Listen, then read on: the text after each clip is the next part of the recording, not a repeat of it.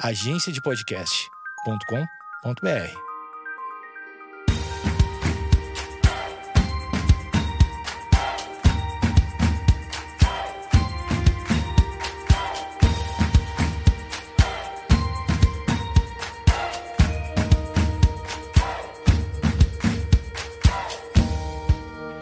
Olá, olá, olá, eu sou o Jeff e esse é o podcast sobre canções. O Sobre Canções tem episódios semanais, sempre com convidado e às vezes não também. A gente fala sobre processo criativo e bate um papo sobre curiosidades da carreira. Quem quiser ficar por dentro do que tá rolando, me segue lá nas redes sociais, é arroba no Instagram e no Twitter. O convidado de hoje, na verdade, é um pouco diferente. Muita gente pediu para eu falar sobre o meu processo criativo, então esse episódio vai ser sobre mim. Bom, eu sou o Jeff, além de fazer esse podcast, eu sou cantor e compositor. Já escrevi um livro também, mas mais pra frente eu vou contar tudo certinho. E espero que vocês gostem. Vai ser um pouco estranho ficar falando sozinho aqui, mas muita gente pediu, então eu vou fazer. Então tá, vai começar o papo agora comigo mesmo, com vocês, eu mesmo, Jeff.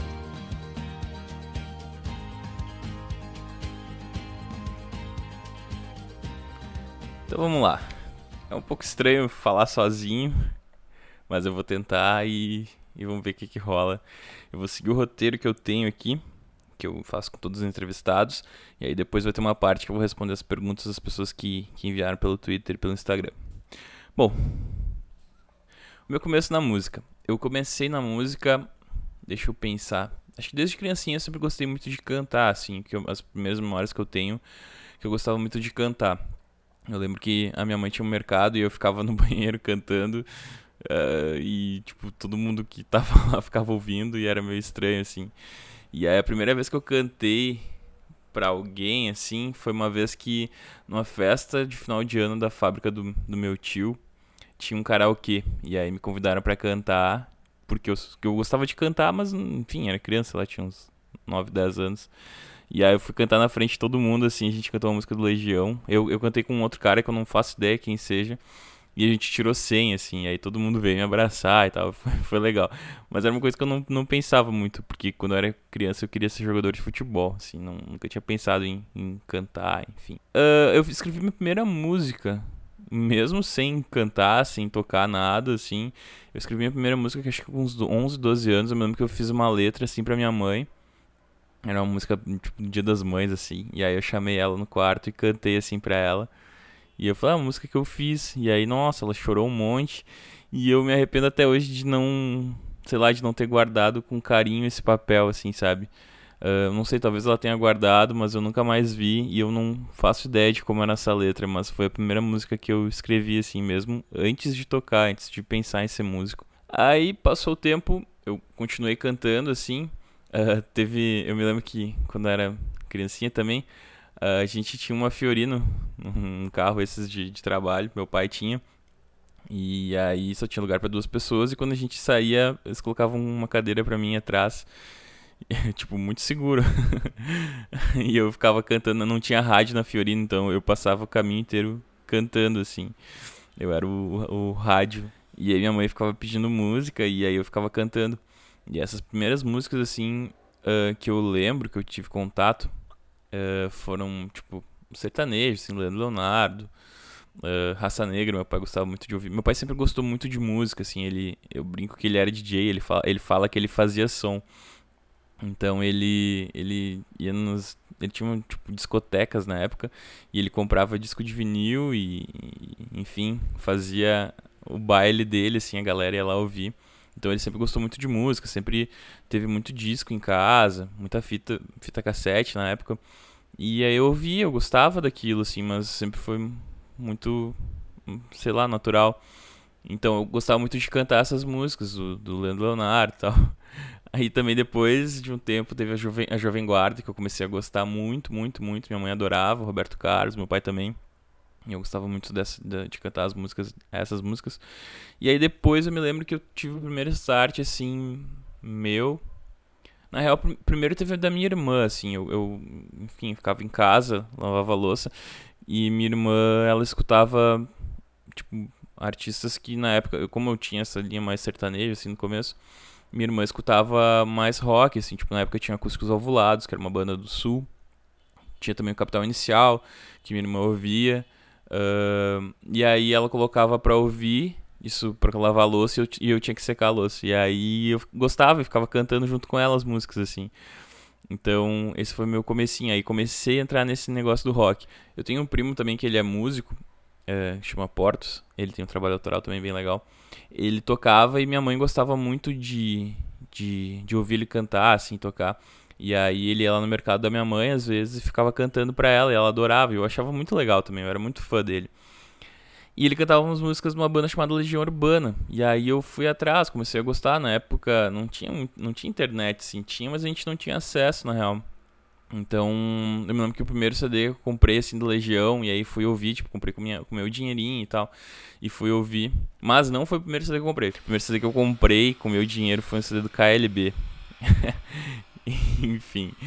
Aí tá, depois foi o primeiro CD que eu acho que o primeiro CD original que eu comprei deve ter sido da Legião Urbana.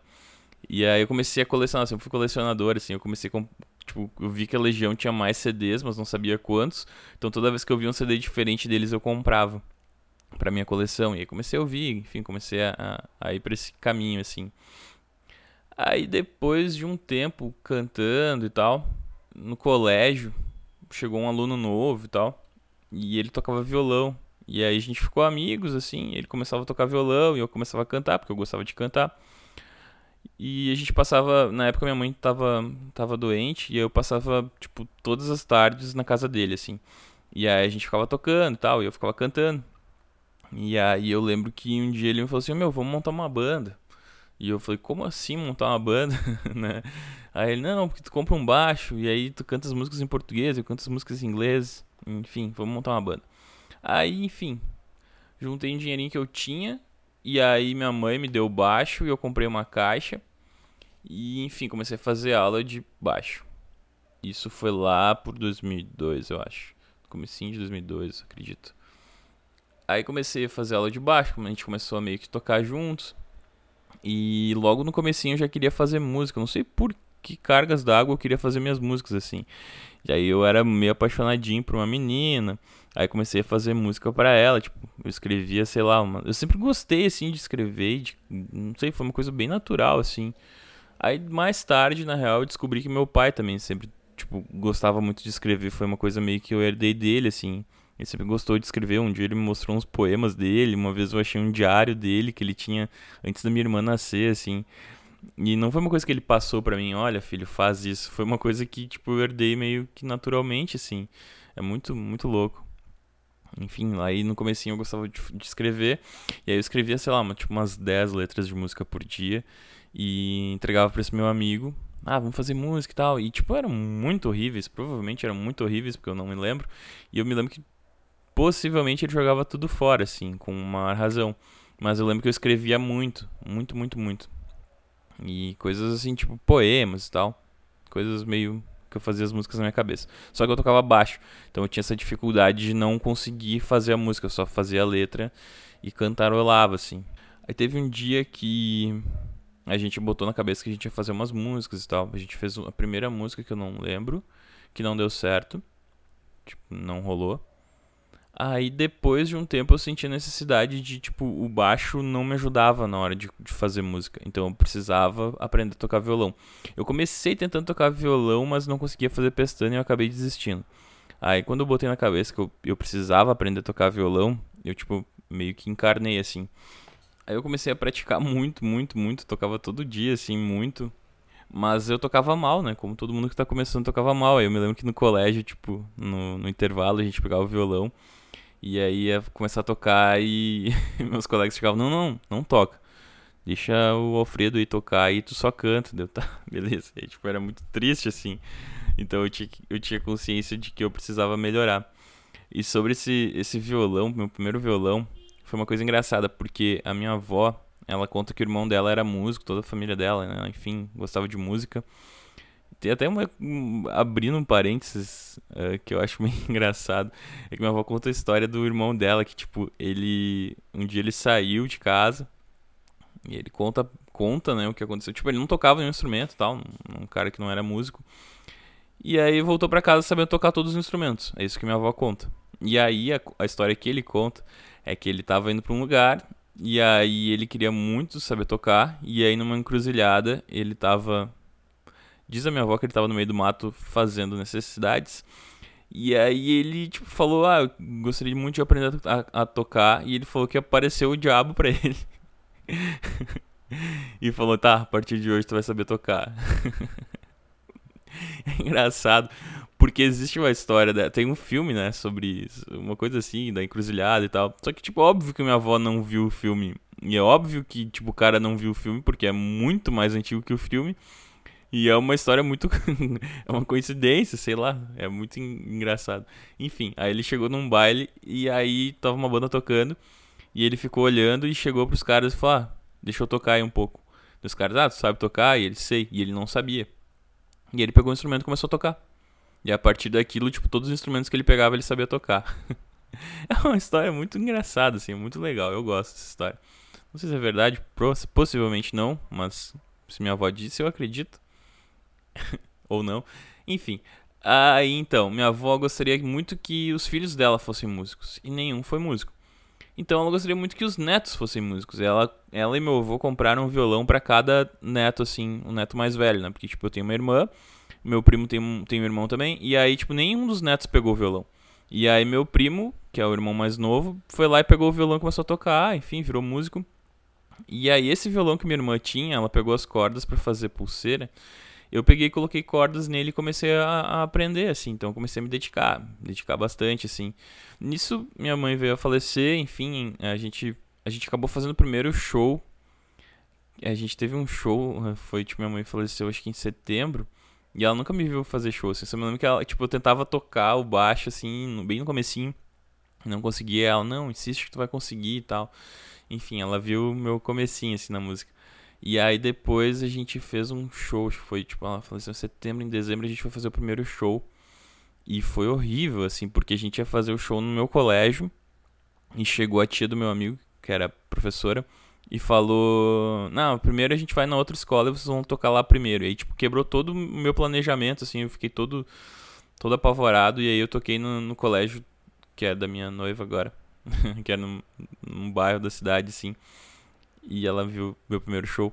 E eu não me lembro de nada, eu só me lembro que eu tava olhando pro chão, assim, muito, muito apavorado, porque eu tinha que cantar e tocar baixo. Eu tava muito apavorado. Depois desse show a gente já foi pro, pro meu colégio já fez esse segundo show. Tipo, dois shows num dia. Primeiro show. Foi muito legal. e a gente tocou pros meus colegas, assim, a gente tocou umas 10 músicas, eu acho. E foi bem legal. E foi um pouco menos apavorante porque eram pessoas conhecidas, assim. Aí depois a gente meio que virou a banda do colégio. Tinha, no final do ano teve também, tipo, o encerramento das aulas, a gente tocou. E aí eu me lembro que nesse show me bateu muito pavor de tipo, era a hora da gente tocar. E eu falei, não, eu não vou, não vou tocar. E aí meu amigo, como assim? Agora a gente tem que ir pro palco, vamos lá, vamos tocar. E eu falei, não, eu não vou tocar. E aí ele me puxou pelo braço e eu fui pro palco arrastado. E acabou que eu fiz o show eu não lembro de nada, assim. De tão nervoso que eu tava, minha, minha mente meio que bloqueou. Enfim, a gente começou a tocar. Aí 2000, isso foi em 2002, por aí. Em 2003 um colega, um, um outro colega apareceu na nossa turma e também tocava violão e a gente começou a tocar mais. E ele entrou pra, pra nossa banda. E aí meio que, que tipo, começou a funcionar, assim, a gente meio que virou banda, de fazer camiseta, de, de tocar em colégio, de fazer show, a gente ganhou o nosso primeiro cachê. Aí a gente começou a tocar e tal, fazer música. E eu me lembro que a primeira música que eu escrevi, eu, na época, a gente não tinha muito acesso à internet, né? A internet tava, enfim, não era, não era tão fácil assim. Uh, eu comprava muita revistinha de letra de música traduzida, assim, de traduções de músicas. E de pôster também, eu gostava muito. Aí eu tava meio na fase roqueiro, assim, de gostar de Nirvana, de gostar de Foo Fighters e tal. E aí eu comprava e eu meio que ficava roubando, assim, as músicas, né? Pegava letras, anotava frases que eu gostava e tentava fazer músicas com essas frases. Meio que ia roubando a galera, assim na cara dura. E, enfim, foi um dia que eu escrevi a primeira música que ela chama Doentes Mentais Anônimos, horrível, que era um punk rock. Eram, tipo, sei lá, meia dúzia de notas e tal, e eu escrevi, eu fiquei muito feliz. Aí peguei gravei. Uh, eu tinha um, um, Eu tinha um rádio que gravava fita cassete, então eu sou meio velho. Na real, era, era meio complicado a tecnologia. Aí eu gravava essas músicas na, nas fitas cassetes e ficava ouvindo, e eu vi que minha voz era horrível. Aí eu fiquei muito chateado. E foi complicado o começo, assim, porque eu realmente não gostei e eu não sabia o que fazer. Aí eu comecei a gravar minha voz pra ouvir ela e meio que dar, tipo, entender como cantar para que soasse do jeito que eu queria. Então foi um processo meio louco, assim, gravar em fita cassete, e aí eu tinha que entender o jeito que eu cantava para poder ouvir e gostar, assim, enfim. Esse foi o começo, comecei a fazer as primeiras músicas. Aí, acho que uma música que chama Normal para Você. Foi a primeira música, assim, da banda mesmo. Essa Doentes Mentais Anônimos, acho que a gente chegou a tocar, mas eu não lembro. A primeira música que rolou mesmo foi uma música chamada Normal para Você.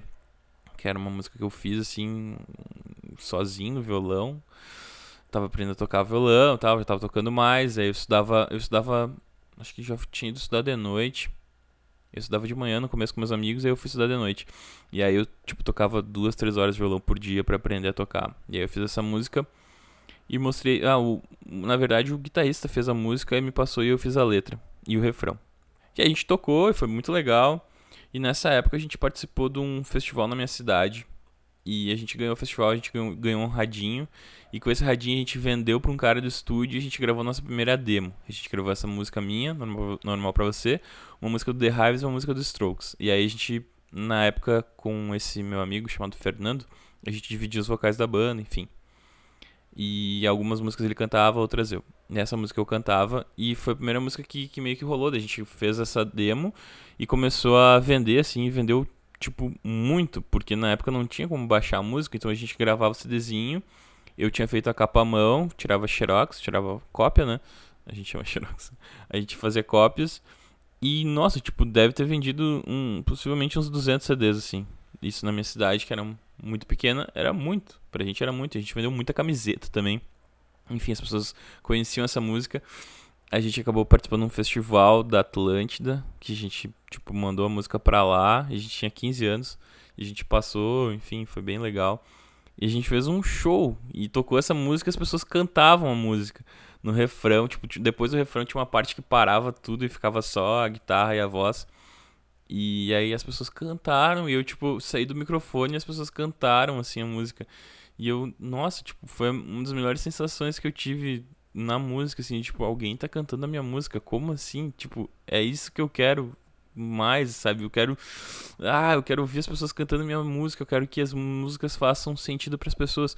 E aí eu comecei a escrever muito, muito, muito, muito, muito, muito. Como eu já gostava de escrever mesmo sem saber, aí eu comecei a, fazer muita, muita música. Na época eu, tinha, eu tava morando com minha tia já, com meus tios. E aí eu tinha um computador, e aí eu tinha um programinha para gravar música, comecei a aprender a gravar, e aí, nossa, eu gravava muita demo. Eu gravava muita demo, fazia muitas coisas, uh, copiando e plagiando, como todo bom e velho começo, que se, se preze. E eu gravava as músicas, eu gravava CDzinhos assim, de demos. E aí eu colocava, tipo, ah, músicas para fone de ouvido, pra pessoa ouvir no fone de ouvido. E aí eu mostrava para amigos meus, assim, que eu tinha confiança, assim, nas músicas. E aí, enfim. Uh, esse meu primo que eu gostava muito, é, se ele ouviu o podcast, eu só quero dizer que eu já superei essa história, mas é bom para as pessoas saberem porque é uma lição. E, enfim, eu tocava baixo e gostava de cantar. E meu primo um dia falou que eu nunca ia cantar, que eu não tinha voz para cantar, que, que eu poderia ser um bom baixista, que eu poderia ser um bom baixista, mas que eu nunca, nunca iria cantar. E eu, poxa, fiquei um pouco chateado. E aí, na época, esse meu amigo Alfredo, que era da minha banda, ele falou assim: Cara, tu, tu vai cantar, não dá bola para isso. Tipo, quem é ele para dizer que tu não vai cantar e, e acredita em ti? E, tipo, falou coisas. Tipo, ah, se tu ouvir isso, tu é um idiota, sabe? Uh, foram palavras assim, meio fortes, assim, né? E, mas que meio que me deu um tapa na cara, tipo, que eu tava pensando em desistir, meu amigo meio que, não, tu não vai desistir, a gente tem essa banda e tu vai lá e vamos mostrar que ele tá errado. Isso me ajudou muito, tipo, passei muito tempo com esse problema de não, não gostar de mim, assim, mas agora eu já superei, mas acho que hum, depois disso eu conversei com meu primo, eu falei sobre isso com ele, ele pediu desculpa, ele realmente não lembra de ter falado isso pra mim. Mas são coisas assim que eu sempre penso muito sobre críticas, assim, que às vezes a gente fala, agora ainda mais na internet, né, que todo mundo acha que precisa falar sobre tudo, dar opinião sobre tudo. Uh, às vezes a gente, alguma coisinha, alguma coisinha que a gente fala, às vezes sem pensar, pode ser uma coisa grande para outra pessoa, sabe? Se, uh, principalmente se ela não tem certeza de algumas coisas, assim, então a gente tem que ter bastante cuidado. Eu recebo muita mensagem de gente pedindo para ouvir música e tal, e eu geralmente não escuto para não opinar, porque a pessoa não quer a opinião, a pessoa quer que, que tu goste. Então é sempre complicado, assim, porque às vezes tem coisas que a gente não gosta, não adianta, tem coisas que não bate na gente. Então eu sempre fico assim quando alguém pede pra ouvir música, ah, escutei meu trabalho e tal, e dar opinião, porque, é, sei lá, eu acho meio errado. Acho que se a pessoa gosta, mas depois eu falo mais sobre isso, mas acho que se a pessoa gosta, ela vai te dizer. Tipo, vai chegar, na, tipo, vai chegar em mim, eu vou gostar de uma banda, eu vou oh, meu, parabéns pelo trabalho. Acho que é mais legal do que, tipo, tu ficar mandando pras pessoas, mas isso eu falo depois sobre isso. Aí tá, beleza, comecei a fazer músicas, músicas, músicas, músicas pra banda, músicas que não iriam pra banda e foi, foi, foi, foi. Até que um dia a gente gravou algumas demos e a banda não meio que tipo não ia, ia, a gente não sabia o que fazia, cada um tinha seu, seu trabalho, sei lá, sua faculdade. E por 10 anos a gente ficou nessa lenga-lenga de fazer show e tal, e não, e briga, e aí começou essa, essa frustração, porque aí era uma coisa que eu queria muito ser músico, eu queria viver da música, começou a me bater essa, essa, essa vontade, e só que a banda não tava rolando, então comecei a meio que ficar mal com isso. E nesse meio do caminho, foi lá por 2011, eu acredito, 2012, 10 anos depois que eu comecei a tocar, uma amiga minha falou que queria que tava fazendo um curta-metragem lá na minha cidade e que precisava de uma música. E aí me passou o vídeo e tal. E aí eu fiz a música pro curta dela. A música se chama Quando Você Voltar. foi a primeira música que eu fiz assim e foi uma encomenda. E eu gostei tanto da música que eu tipo fui no estúdio do, do, do Thiago, Thiago Heinrich, que toca comigo até hoje. E ele, e ele chegou, tipo, não, chega aqui, vamos gravar. Ele toca todos os instrumentos, assim. Eu cheguei com a música, a gente gravou numa tarde, assim. E a música tá no meu primeiro disco. E eu gostei muito do resultado, assim. Fiquei muito feliz, tipo, tanto que eu tipo, saí do estúdio com um CDzinho na mão. Fui, liguei pro meu pai, o pai, preciso te mostrar uma música e tal. Fui lá mostrar pra ele e ele meio que cagou pra música. Mas acontece uh, erro meu de, de, de criar expectativa, né? Eu não queria que ele ouvisse, eu queria que ele gostasse. E, e aí foi que, que eu coloquei essa música na internet. Não, foi depois eu coloquei na internet. Eu gravei essa música, enfim. Aí eu gostei muito desse processo de gravar sozinho e gravei mais duas. Uma chamada Leve e uma que chama uh, Pra Colar. Leve também eu escrevi porque essa minha amiga ela tava fazendo uma peça de teatro também. E era sobre, sobre o filme Cartas para Julieta. E eu tava ajudando ela a escrever a peça, nunca tinha escrito uma peça. E eu tava ajudando ela a escrever a peça e precisava de uma música e eu escrevi essa música, eu tipo tinha um pedaço dessa música e, e não conseguia ir adiante. Porque eu tinha uma banda e que essa música não ia to ser tocada com a minha banda, então era meio que um processo meio estranho no começo. Aí eu mandei para dois amigos meus, tipo, ah, consegue me ajudar aí a compor e tal. E nenhum deles, e nenhum deles respondeu. E eu mandei pra um terceiro, que na época nem era meu amigo, assim, era só conhecido, e eu gostava muito das músicas dele, chamado Luciano Guide. Que eu, eu gostava muito do trabalho dele, enfim, eu falei, pô, eu gosto muito do teu trabalho tal, não te conheço, tem uma música aqui, queria ver se poderia me ajudar. E aí ele me ajudou, e eu, tipo, tinha escrito o comecinho dela e o refrão. E ele escreveu todo, todo o resto, assim, tipo, ah, diz pra mim que é felicidade, mora perto. Tipo, foi tudo ele que fez, assim, essa parte. E foi muito legal, assim, primeira música composta com outra pessoa, assim. Foi bem, bem legal essa experiência. E aí eu coloquei essas três músicas na internet. Foi, eu lembro que eu tava sentado com o computador e pensei, como eu vou colocar o nome desse projeto? Porque será que eu coloco o nome de uma banda? Eu tenho que inventar o nome de uma banda? Eu pensei, não, vou colocar meu nome, vou colocar meu apelido, sei lá, Jeff. Coloquei Jeff. E enfim, coloquei essas três músicas. E as pessoas começaram a ouvir, começaram a gostar. E um monte de gente começou a me falar, pô, que massa teu trabalho, que legal, que legal. Uh, quando você voltar foi essa primeira música para colar e a e uh, para colar foi uma música que a minha banda não tocava. Eles não gost, tipo, o baterista não gostava da música e não queria tocar a música daquele jeito. Falei: "Tá, beleza, então a gente não vai tocar". Ele achava uma música meio ruim. e, enfim, depois o que aconteceu com essa música foi bem legal. Uh, e aí eu gravei essas três músicas que eram, tipo, não tocava com a minha banda, e coloquei na internet. E aí as pessoas começaram a gostar, tipo, foi, foi muito engraçado. Que eu me lembro que o primeiro comentário assim que eu fiquei de cara, assim, porque um, um, um, amigo meu, um conhecido meu, tipo, um roqueirão, metaleiro e tal, cheio dessa tatuagem, a porra toda, ele passou por mim na rua e falou, pô, vi essas músicas novas aí. Aí eu, pá, vai, vai me. Vai avacalhar comigo. Ele, bah, bem legal. Tinha que continuar fazendo essas músicas assim, bem melhor que a tua banda. E eu fiquei feliz com o comentário, porque, tipo, a minha região toda era muito de, de bandas de rock, assim, né? Não tinha ninguém que fazia um som mais com violão e tal.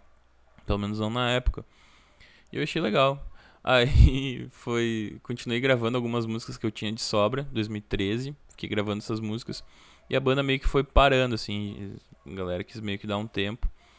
E aí eu falei para eles, 2014, eu falei, ah, eu vou fazer alguns shows e, enfim, vamos ver o que vai ser e tal. E eu fiz o primeiro show em janeiro com esse projeto solo, num casamento.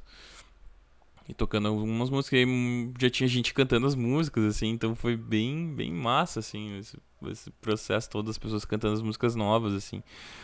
E aí eu tinha o disco meio pronto em 2013 e faltava arte. Eu, ah, beleza, vou lançar o disco em 2014. Em maio de 2014 eu lancei o primeiro disco, chama Leve ele tem 10 músicas. Bom, eu vou falar rapidamente sobre cada música do disco. Que aí eu vou. Eu tô meio que fugindo do roteiro, mas no fim vai dar tudo certo. Uh, Pra Lá era uma música que eu tinha feito que ela era meio bossa nova, assim. Até tem no palco MP3 que eu tinha colocado. Sei lá. Eu tinha colocado as primeiras músicas que eu fazia com um demo desse projeto hum, bem tosco, assim. E eu perdi a senha, então possivelmente tá lá no palco MP3 ainda, porque eu não consegui tirar de lá uma versão meio bizarra. E eu cheguei no estúdio e mostrei pro Thiago essa música. E ele disse: Meu, vamos fazer uma coisa meio Little Joy, assim. Aí ele sentou na bateria e começou a fazer. E aí eu peguei a guitarra, comecei a tocar. E eu, ah, que massa, é assim que vai ser. E aí a gente fez essa versão dessa música meio que pro Little Joy. A letra dela, a letra dela, eu não lembro, é uma coisa meio simples assim. Mas a mensagem, acho que é, é bem aberta a interpretação, assim, muita gente me fala sobre ela. Uma música que eu gosto bastante, e eu escrevi pra minha noiva, se não me engano. Na época a gente tava namorando. Pra colar também foi uma música que eu escrevi pra minha noiva. A maioria das músicas de amor não, não é legal ficar falando, assim, sobre sobre o que, que é feito, é legal as pessoas interpretarem. Mas essa música pra colar também foi meio que um presentinho pra ela, assim, de tipo, eu queria fazer uma música que, que tivesse, uh, que remetesse à infância, assim, sabe? Eu imagino um cenário de pra colar duas criancinhas assim no colégio. Aí eu queria, tipo, detalhes de tipo, ah, vou pintar, eu vou recortar, eu vou colar. Coisas do. Tipo, do pré, assim. E eu queria. É, é, foi essa a imagem que eu tinha na cabeça quando eu tava escrevendo essa letra. E aí a minha banda não quis tocar e ela entrou pro disco e a gente foi pra um programa, a gente ganhou um programa de TV com essa música, mas depois eu falo sobre. Leve, eu já comentei sobre o que foi feito fala era sobre um filme chamado Cartas para Julieta. E aí meu amigo escreveu outra parte dele meio que mudou o sentido da música. Se for ver a música não faz sentido. E a música é bem triste, as pessoas acham muito bonita. Mas é legal isso. Uh, quando você voltar também foi para esse curta-metragem dos meus amigos, da minha amiga lá. E foi a primeira música que eu coloquei na internet. Foi uma música que, que tipo, até hoje eu gosto muito de tocar ela. Tipo, todos os shows que eu faço eu toco essa música. Ela aí leve e, tipo, depois de 2002, 2019, sete anos, pro, provavelmente eu toquei em todos os shows que eu fiz. E eu ainda gosto de tocar, eu ainda me emociono, não sei, é, um, é uma coisa meio inexplicável que eu tenho com essa relação que eu tenho, a relação que eu tenho com essa música. Porque, tipo, eu me emociono muito quando eu toco ela. Eu fecho os olhos e, tipo, passa um filme na cabeça e toda vez eu me emociono. Há sete anos, me emociono toda vez que eu toco essa música. Oi foi um. Sei lá, foi uma coisa que eu, que eu pensei. Eu ouvi a música do, do da Pouca Vogal, que. Eu ouvi a música da Pouca Vogal, que eu esqueci o nome. Tente entender o nome da música. E. E aí eu queria falar sobre um relacionamento que não deu certo, mas tipo, mas tudo bem, não rolou, mas tudo bem. E aí eu tinha eu tinha escrito como se fosse um, um e-mail assim, sabe? Um e-mail para alguma pessoa. E, e eu tipo, no bloco de notas, assim, eu achei legal aquilo. E eu pensei, ah, isso pode, pode funcionar como uma música, talvez. E eu mandei pra esse meu amigo Luciano Guide. E ele fala, ah, não tô conseguindo compor e tal, mas eu vou tentar, um dia eu te mando, mas se não tiver pressa, eu, não, tranquilo. Aí ele me mandou ao meio-dia, tipo, eu mandei de manhã, ele mandou meio-dia a música pronto, assim, ele colocou a melodia e colocou a música. E eu achei massa, mas eu não gostava muito dela, não sei porque eu não gostava muito e quase que ela não entrou no disco. Ela só entrou no disco porque uns amigos meus gostavam muito dela, e como eu gostava muito desses meus amigos, eu coloquei em homenagem a eles. A Quintal eu não me lembro. Não me lembro como eu fiz, não me lembro porque ela entrou no disco. Eu me lembro que eu gostava muito do Silva na época, eh, no primeiro EP dele, e eu queria umas coisas de violino e tal. E que na época ele tocava violino. E, enfim, coloquei essa música.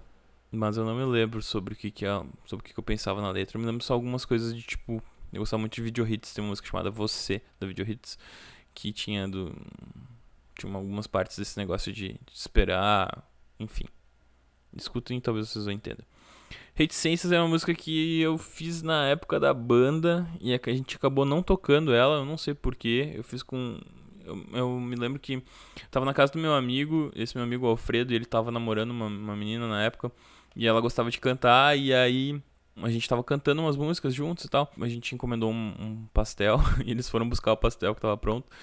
E aí nesse intervalo eu fiz essa música pra ela cantar junto comigo. Então, tipo, sei lá, cinco minutos eu fiz essa música e ela chegou, a gente cantou, gravou e nunca tocou com a banda. E depois quando eu tava gravando, eu fui procurar algumas demos e eu achei a demo dessa música e resolvi gravar. Enfim, eu gosto dessa música. Só uma música que eu escrevi pra minha mãe, assim, foi, é uma música bem triste, fala sobre perda, assim.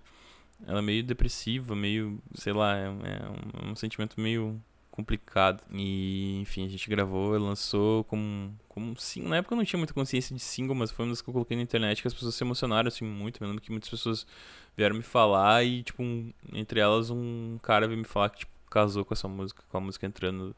E era a música do, do namoro dele e tal. E eu achei meio triste, meio bizarro, mas fiquei feliz. Com você, uh, foi a música que eu escrevi com o Luciano Guide também. Que eu fiz o refrão e aí mandei para ele que eu não sabia o que fazer. E ele fez o começo, aí e a parte C. E eu gostei muito e peguei e escrevi a parte B, que era o segundo verso. E juntei tudo, fui pro estúdio, gravei e ficou muito massa, porque eu gosto muito dessa música, uma música muito bonita, na minha opinião. Mona Lisa era uma música que eu queria ter, eu, era um poema que eu tinha escrito eu, antes, de, antes de ser músico, eh, foi lá por 2010 antes de entrar nessa coisa de querer ser músico, em 2010 eu lancei um livro. Eu tinha um blog e aí eu escrevia muito, muita coisa, muitos textos soltos e tal. E aí eu publiquei um livro porque uma, uma sei lá, uma vez uma, uma guria comentou, ah, tu não pensa em publicar um livro? Eu nunca tinha pensado, achava que era impossível. Acabei publicando um livro independente, foi bem legal. É, vendeu mais do que eu imaginava que ia vender pra minha cidade. E, enfim, rolou várias coisas e um dia eu falo sobre esse livro que é, foi bem legal, assim, que rolou com ele. Mas nada grandioso, mas pra mim foi legal. e aí tinha um poema chamado Mona Lisa e eu queria uma música que tivesse uma letra mais poética no disco. E aí eu coloquei essa música só porque eu queria que tivesse uma coisa mais poética para fechar o disco. É isso. Aí lancei esse disco em 2014, em maio de 2014. Fiz alguns shows com umas bandas, assim, mudei. Fiz três shows com bandas uh, com integrantes diferentes para testar como eu ia fazer, como eu ia fazer show. E em, set... em agosto, setembro, agosto acho que foi. Na época eu tava tentando fazer de tudo para divulgar meu trabalho, assim, como até lancei esse disco um site chamado do Sr. F, que é do Fernando Rosa, que eu achava massa pra caramba, porque eles lançaram Super Guides. Ele achou muito legal o disco, veio falar comigo, muitas pessoas acharam o disco legal e tal, e começaram, tipo, a falar que eu era meio que revelação do, da música gaúcha, sei lá o que e tal. E meio que eu achei massa, sabe? Mas nunca subiu a cabeça, assim, ah, nova revelação da música e tal. Foi bem, bem legal. O disco entrou na, na pré-lista dos Açorianos, que é um prêmio da música gaúcha. E na época eu colocava, tipo, fazia de tudo para tentar divulgar, assim, o disco. E eu acabei me inscrevendo num programa de TV, porque o Thiago me falou, Thiago Heinrich, que toca comigo, e meu produtor, ele me falou, ah, tem um programa aí de música autoral, porque tu não te inscreve e tal. E aí eu me inscrevi e acabou que eu fui selecionado. E fui para esse programa de 7 mil concorrentes, acabei indo pro programa e, e era só de música autoral, numa gincaninha chamada Breakout Brasil, tem no YouTube. Eu canto mal pra caramba e eu percebi que eu cantava mal, precisava seriamente fazer aulas de voz, porque eu nunca tinha meio que... Ah, não, eu trabalhava numa fábrica de calçados desde 2002, 2003, e música era meio que um hobby, assim, eu queria muito fazer, mas era hobby, assim. Daí fui pro programa, ganhei o programa e eu recebi muita crítica por desafi ser desafinado e tal. E realmente eu era muito desafinado. Eu ainda sou, mas eu era bem pior. Aí eu comecei a fazer aulas de voz, assim. Foi, foi bem importante para mim. Uh, acho que eu já melhorei bastante. Mas acho que é bom ter essa consciência do que, que a gente pode melhorar sempre, né? Rolou o programa, aí a gente assinou contrato com a gravadora. Eu saí do trabalho, meu cunhado, que era o dono da fábrica, chegou, ah, acho que tu tem que fazer isso aí da tua vida e a gente vai te dar força e, enfim, vai lá. E eu saí da fábrica em 2014, 2015 eu era um cara que, tipo, um cara que fazia música pro hobby e trabalhava numa fábrica de calçados, eu virei o cara que vivia da música. Então, em 2015, eu tinha empresário, tinha gravadora, tinha advogada cuidando dos contratos, tinha um cara cuidando do planejamento, tinha banda, tinha hold, tinha tudo que era legal e eu não fazia ideia e eu fiquei meio perdido. Mas eu achei massa, não, acho que em nenhum momento meio que subiu a cabeça, assim, porque uh, tinha várias pessoas massa assim do meu lado pra, pra meio que me puxar pro chão quando eu precisava. Então, 2015, uh, ah, no programa eu conheci o Lucas, Lucas Silveira, da Fresno, ele foi jurado, e um dia ele tinha tweetado sobre esse meu primeiro disco, assim, pô, esse Jeff é legal, e colocou uma música minha, e eu na época eu não seguia o Lucas, não conhecia muito a Fresno, não acompanhava. E aí eu achei massa e falei com ele, ele, pô, vem gravar aqui em casa um dia. E eu, tá, massa. Tipo, lá em Três Coroas, que é a minha cidade. E fui. Deixa eu ver. Tá, e aí fui pro programa. Chegando no programa, o Lucas era um dos jurados. E aí no primeiro dia que a gente tocou, acabou o programa, ele falou: Meu, vamos gravar lá em casa aí. E eu, pá, massa. Tipo, beleza, se eu não ganhar esse programa aí, eu vou gravar lá com ele. E acabou que ganhou o programa. E acabou que o pessoal da gravadora não sabia o que fazer de, de, de quem chamar para produzir o disco, eles queriam que a gente produzisse sozinho. E eu falei do Lucas. E, enfim, acabou que eles fecharam com o Lucas para produzir, pagaram o Lucas lá, a gente ficou 15 dias aqui em São Paulo. Na época era lá em São Paulo, agora eu tô aqui em São Paulo. A gente foi pra casa dele, ficou gravando esse disco. Ele me pediu as demos, assim, eu tinha, como eu tinha mesmo lançado esse, o disco leve, era muito recente para gravar um disco de, de 10 músicas novas. Então, tipo, ia, ia matar, então, pô, nem, nem tinha conseguido trabalhar para colar, nem tinha conseguido trabalhar leve, que eram músicas que eu acreditava muito. Então a gente resolveu pegar cinco dessas músicas e cinco músicas novas. Então, quatro. Eu já tinha algumas assim prontas, né? Que até não entraram no leve porque não deu tempo. E outras eu tava escrevendo na época, enfim, o que eu tinha de demo eu mandei e a gente acabou escolhendo essas músicas. E o pessoal da gravadora só pediu que a gente escrevesse uma música juntos.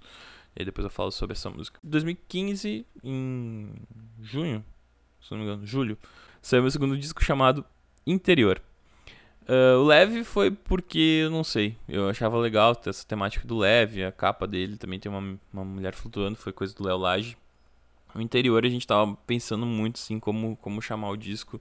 Eu e o Lucas a gente tava quebrando a cabeça, assim, na real eu tava quebrando e falava para ele. E o interior foi foi porque eu lembrei de uma conversa, eu tava um dia andando de carro, eu, meu empresário era de Porto Alegre, eu era de Três Coroas, eu ficava, tipo, toda semana indo pra lá. E um dia, nesse meio do caminho, eu voltando pro interior, e eu lembrei de uma conversa que eu tive com um, um, um, conhecido meu que tem banda, que é lá do sul, que ele falou assim: Jeff, fui pra tua cidade, em Três Coroas, e eu entendi. Eu entendi tua música. Daí eu. É, que legal, é, por quê dele? Essas coisas que vêm do interior, né? De tipo. De ser do interior, de, de falar, de comunicar desse jeito mais simples. E eu lembrei dessa conversa, eu, essas coisas que vêm do interior. Daí eu pensei, poxa, interior, sabe? Acho que é isso, tipo, eu sou um, um guri do interior. As músicas uh, falam do meu interior, eu sempre pensei muito antes de falar sobre o mundo, de querer mudar o mundo, eu gostava muito de falar sobre o que eu tava sentindo, assim, sabe? Eu acho que uma coisa que eu aprendi com Kurt Cobain foi em escrever em primeira pessoa. Tipo, a chance de tu escrever em primeira pessoa, as pessoas se identificarem é muito maior, assim. Então, eu sempre gostei muito de escrever em primeira pessoa. Bom, vamos lá, faixa faixa do interior. Uh, para depois, a música que abre o disco foi a última música que a gente gravou e foi uma das músicas que eu queria muito que entrasse no leve, mas como já tinha 10 músicas, eu queria que fossem 10, não fossem 11. Essa música eu gostava bastante, a gente tocou em show, assim, a gente tocou num show e tinha um zoô no final que, que depois eu descobri que era igual da Banda Mais Bonita da Cidade, que a gente tocou no programa e era igual da Banda Mais Bonita da Cidade, alguém falou isso e eu fiquei muito chateado. E aí quando a gente foi gravar o disco, eu tinha que mudar o zoô, então eu criei, na hora de gravar os, os zoos, no final, eu criei meio que na hora, assim, o Lucas gostou. A música uh, tem várias homenagens, assim, que eu fiz para alguns amigos que, tipo, tinha um amigo que, que gostava muito de, de ouvir as histórias das pessoas, assim, ele me falava. E aí eu coloquei, me conte sua história e me diz o que aconteceu, me fale a verdade, nem que seja pro meu mal. Eu, eu pensei na minha irmã quando eu escrevi essa frase, que minha irmã sempre foi muito de de falar o que ela pensava, assim, doa quem doer, e na verdade sempre doeu muito, assim, as coisas que ela me falava. Então, eu sempre, sei lá, sempre preferi que as pessoas fossem honestas comigo e falassem a verdade. Então, essa frase eu escrevi pra minha irmã: me fale a verdade, nem que seja pro meu mal. Uh, senta aqui um pouco, era por causa da música do, do, do Los Hermanos. Senta aqui que hoje eu quero te falar. Tá, enfim, senta aqui um pouco, me diz o que é que aconteceu. Uh, senta aqui um pouco que é que foi? O que é que foi, o que é que há? É uma frase do Seu Madruga que eu queria colocar numa música em homenagem a um outro amigo meu chamado Fred, que era meu colega de faculdade, que me incentivou muito no começo. Ele gostava muito das músicas e botava muita pilha assim. E eu quis colocar essa homenagem para ele porque ele gostava muito do, do, Chaves. E eu coloquei o que é que foi, o que é que há, que é a frase do Seu Madruga, em homenagem a ele. Uh, com essa cabeça que não quer mais descansar foi por causa do Fábio Júnior, uma música do Fábio Júnior. Eu, eu, queria fazer um recorte de várias homenagens, assim. Acabou que rolou. E no final, se não tiver nós dois, era uma música que eu gostava do Silva que falava sobre. Acho que era amor para depois, que me ficava nessa. Tipo, o que, que seria um amor para depois, sabe? E aí eu escrevi essa música. Assim. Com vários recortes. E a curiosidade da gravação, quando a gente foi gravar a música na hora de fazer o final uh, eu, o Lucas falou: ah, chega e, e, canta com toda a tua força. E beleza, eu sentei uh, um palmo do microfone e eu gritei. Aí ele ficou muito apavorado com os fones, o Lafico também, que tava, uh, era um engenheiro de gravação. E eles simplesmente me mandaram sair da sala para gravar. Então, o microfone tava num lugar e eu tava, tipo, do outro lado da sala. E aí eu fui gravar e daí ficou muito alto e eu tive que virar de costas pro microfone. De tão alto que tava. Mas beleza. Descobri que eu tenho uma caixa vocal que é privilegiado, talvez. Por aí é uma música que eu escrevi pra um amigo meu tocar. E eu mandei pra ele, pô, eu escrevi essa música, acho que tem meio que tua cara. Tipo, na época eu queria que outras pessoas gravassem minhas músicas. E. E aí eu pensei, eu vou fazer meio que uma música meio skunk, meio Nando Reis, assim, eu vou mandar pra ele e tal. E não sei, nunca me respondeu. Talvez ele não tenha gostado. e eu, eu gravei uma pré dela e mostrei pro Lucas e o Lucas adorou. A gente mexeu no beat dela, era um pouquinho mais lenta e a gente gravou. E, e o Lucas achou que ia ser o sucesso do verão e não foi. Pra colar eu falei, leve também. Uh, Remy Acredita foi a música que o cara do estúdio falou, o cara do, da gravadora falou: Ah, eu quero que vocês façam música juntos. Aí a gente, a gente tinha 10 dias na real, a gente foi 10 dias de gravação. E a gente falou, ah, tem que fazer uma música e tal. E o Lucas começou a me pilhar muito, tipo, ah, tu tem que pensar uma coisa que vai gravar na cabeça das pessoas. Tipo, uma palavra, uma frase que, tipo, que seja uma hashtag, que tu possa usar de hashtag. Na época que ele me falou isso foi na, na virada do ano e eu me lembro que eu não dormi, assim. Todas as minhas férias, minha férias, minhas férias de 2014 2015 foram horríveis, porque eu fiquei apavorado sem dormir, pensando que em janeiro a gente ia gravar o disco. Eu pensei, pô, a gente vai gravar um disco numa gravadora e eu preciso dar uma música que seja um hit e não sei o que. Eu fiquei apavorado. Eu não conseguia dormir. E, enfim. Aí eu cheguei pra ele e falei essa frase, me acredita que foi um amigo meu que um dia me falou isso. Que a gente precisa remar e acreditar. E eu me lembrei disso. E não dei os créditos pra ele, desculpa, Marcinho. Uh, mas, enfim, coisas que acontecem. Pessoas ficam falando frases pra gente, a gente tá sempre roubando coisas. A gente é compositor, a gente é. A gente, a gente produz coisas a gente tá sempre roubando. Isso, isso eu aprendi depois lendo um livro chamado Roube como um Artista, que eu indico para vocês. Leiam esse livro que vai fazer todo sentido na vida de vocês. Uh, e a gente chegou, tá, beleza, tinha que fazer essa música. Eu não sabia o que fazer, a gente ficou nessa, tipo, o que, que a gente fazer e tal, tal. Aí o Lucas fez a música e, e, começou, tipo, ah, agora a gente tem uma melodia aqui, tem que ter uma letra. E no último dia de gravação, a gente tava no, no sítio lá dele. E eu falei, cara, a gente precisa fazer essa música. E ele, ah, pois é e tal. E eu sentei, eu não sabia sobre o que falar, a gente definiu o tema de remar acreditar, seria uma coisa meio náutica, assim. E eu peguei um livro do Paulo Leminski que eu tenho, que eu gosto muito, que acho que é Toda Poesia, pode ser? Que é um livro que eu gosto de abrir e ficar lendo aleatoriamente, porque ele me destrava, assim. Eu gosto de gosto dele por causa disso. Tipo, começa a ler e começa a vir coisas na minha cabeça. E eu, tipo, abri o livro, comecei a ler e daqui a pouco uma palavra surgiu eu comecei a, comecei a escrever a música. Uh, e aí eu fiz a minha parte mostrei pra ele, ah, eu escrevi isso aqui, o que, que tu acha? E ele gostou, tal, mandou gravar. Eu já sentei e gravei minha, minha voz. E ele foi, ele pegou o caiaque e saiu e foi no, no nadar, assim, foi, foi remar. E ele chegou, ah, tô pensando na minha parte. Tal. Ele chegou, sentou, escreveu a parte dele. E ele usou umas palavras que eu não gostei muito tal. E eu pedi pra ele mudar e a gente ficou nessa de tentar se convencer. Mas foi uma experiência bem legal, porque compor juntos, eu sempre falo pra quem escuta, é abrir mão do ego. Então ele teve que abrir mão um pouquinho do ego dele. Eu vi um guri falando pra ele não usar a palavra casco, não usar a palavra timão. E teve outra palavra que ele usou que eu não gostei. E eu tive que convencer ele, tive que entrar na mente dele.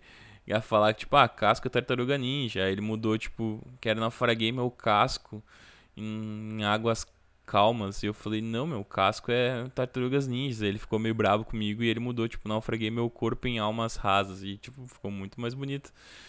E aí ele também tinha o Timão, não sei o que, no Timão. Eu falei, pô, Timão é Corinthians, o pessoal vai, vai achar engraçado. Aí ele ficou meio bravo comigo de novo e aí mudou pra uma coisa muito melhor. Enfim, aí foi. Aí tinha a parte, a parte, a segunda parte que, que tinha que ser feita e a gente não sabia. Enfim, aí eu fui gravar a voz de novo e eu peguei e sentei, ah, abre aí que eu vou gravar essa parte. Ele, tá, mas você escreveu? Ele falou, não, chega aí que eu vou cantar. E aí eu cantei. Que eu não me lembro agora como é que é a letra da segunda parte, mas eu meio que fiz na hora, assim, e aí eu escrevi a parte dele também, e ele gravou, e enfim, rolou a música.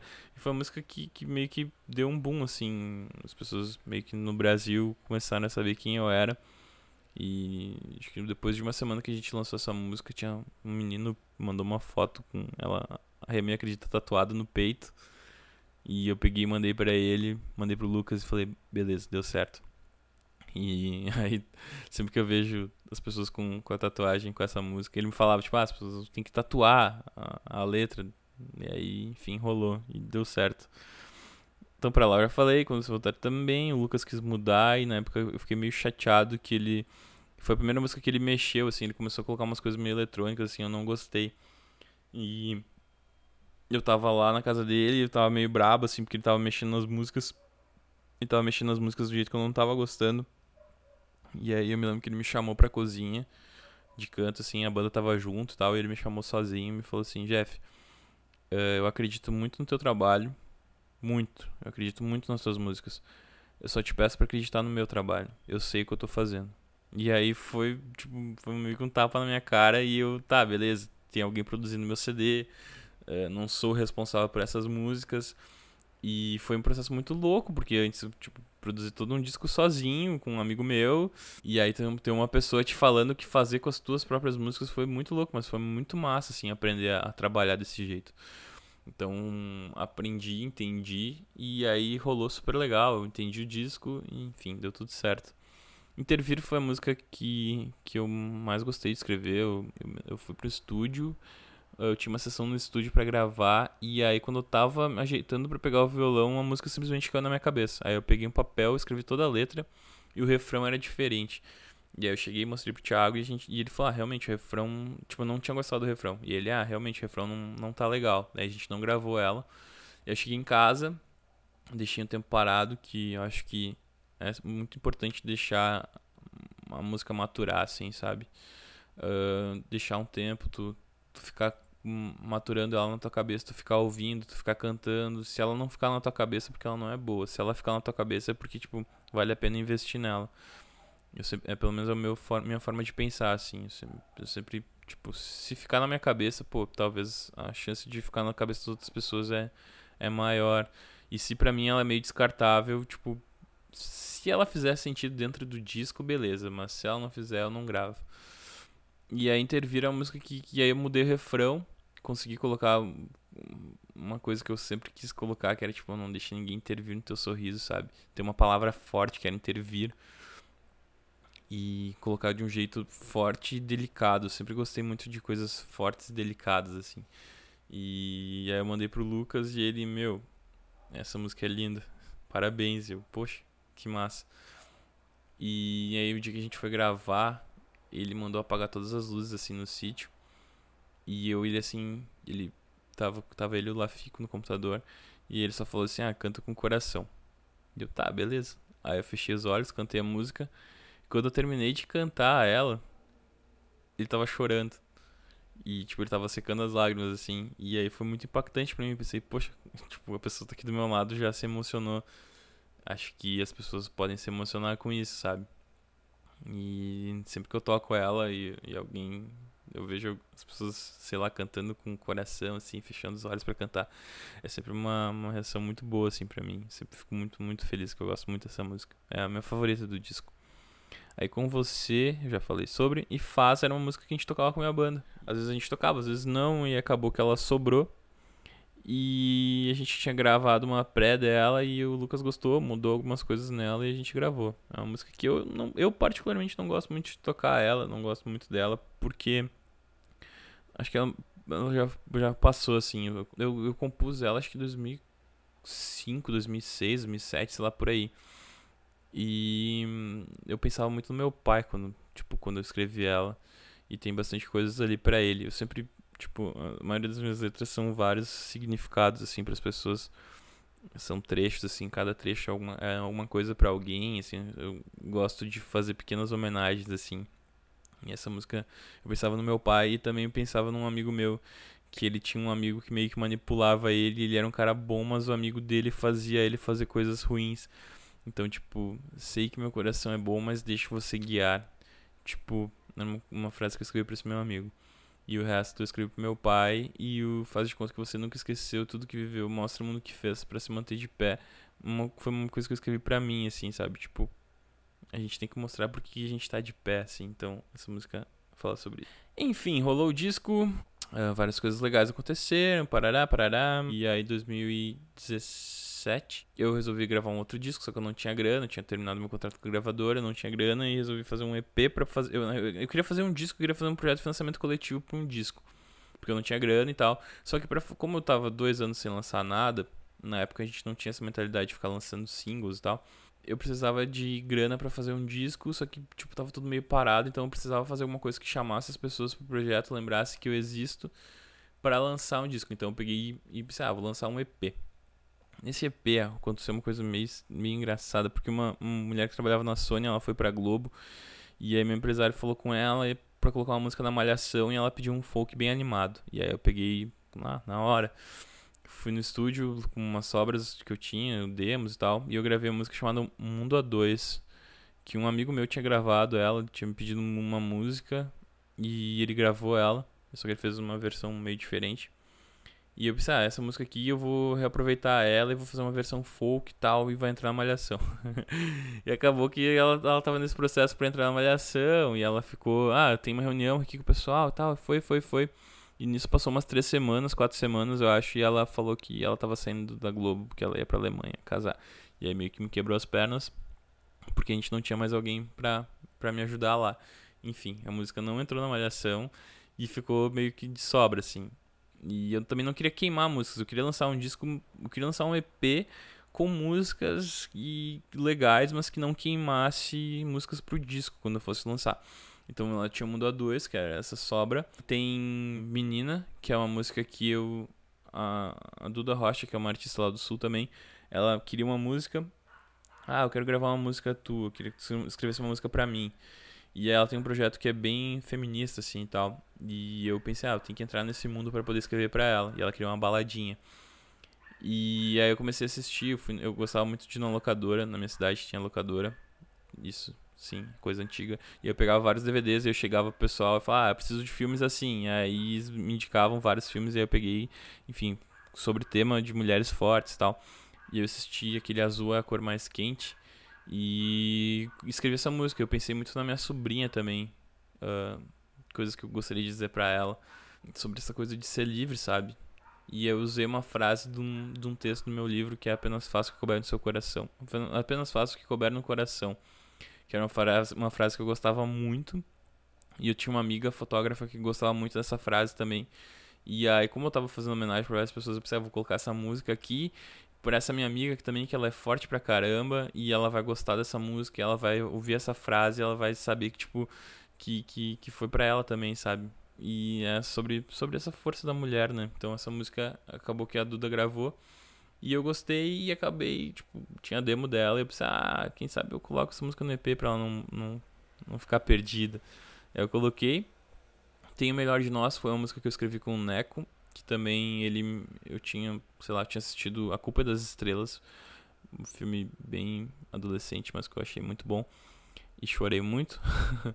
e aí eu escrevi, a, uh, eu comecei a escrever essa música por causa do filme. E aí Neco um dia me mandou mensagem que ele ele ia ele pra gente fazer uma música pro Dia dos Namorados pra uma rádio lá. E aí eu mandei para ele essa música que eu tinha, ele escreveu a parte dele e não tinha ficado legal. Eu falei pra ele, ah, não ficou legal tal. A gente meio que brigou. A gente, eu acho que a gente até falou sobre isso no episódio dele. Enfim, escutem lá o episódio com o Neco.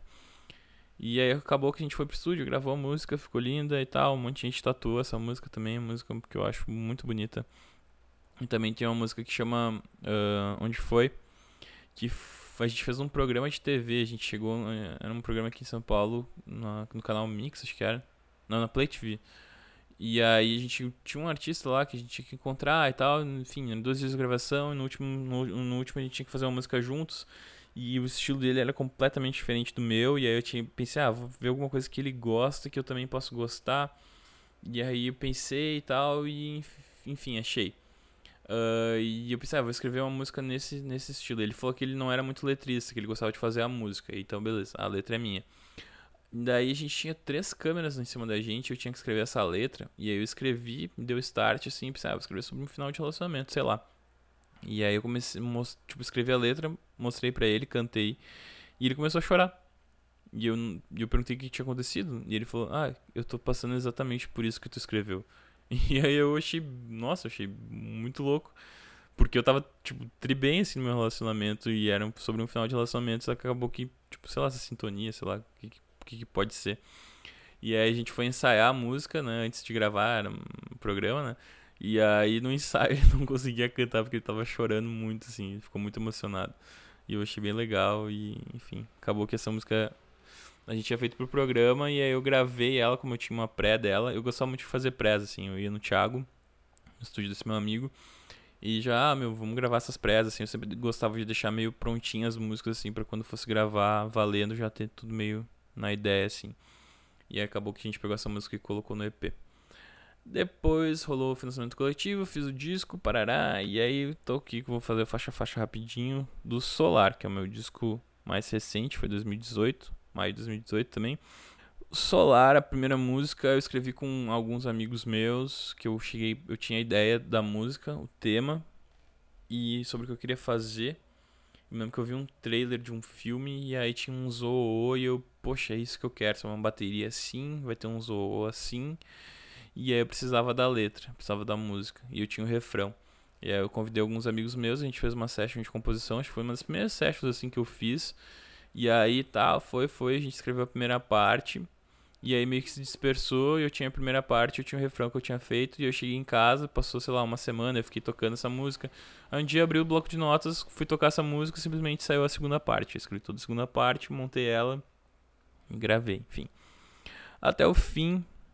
Uh, aí era a música que eu tinha consciência que ia ser a música de abertura do disco, assim, sempre desde o começo eu sabia que ela era a música para abrir o disco. Até o fim, eu assisti um filme chamado Amor e Outras Drogas.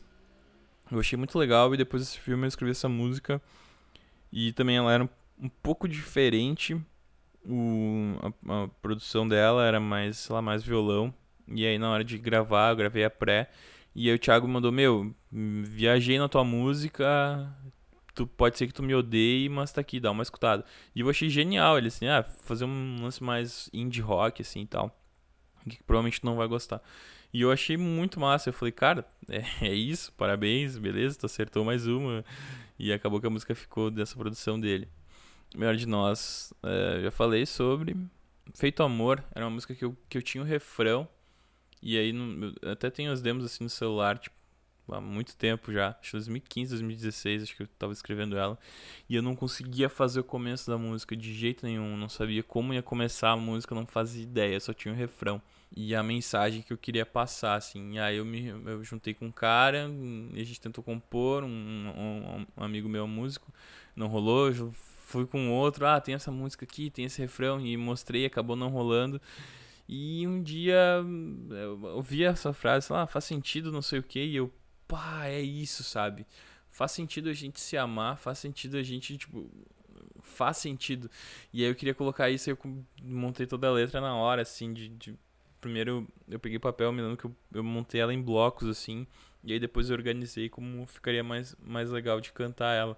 E eu sempre gostei muito de colocar, tipo, coisinhas assim, tipo a pontinha do nariz. Eu sempre quis colocar, tipo, um sorriso de ponta a ponta que eu coloquei quando você voltar. Então eu consegui colocar na pontinha do nariz e eu fiquei muito feliz. E quando, quando eu, eu também na letra tem homenagem aos Beatles, né? Tipo, a gente só precisa de amor, tipo, all you need is love.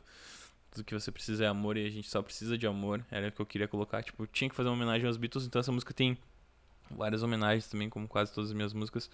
E entre os Beatles também, a, a produção dela eu pensava muito na, na não sei como é que se fala, First, Faced, sei lá.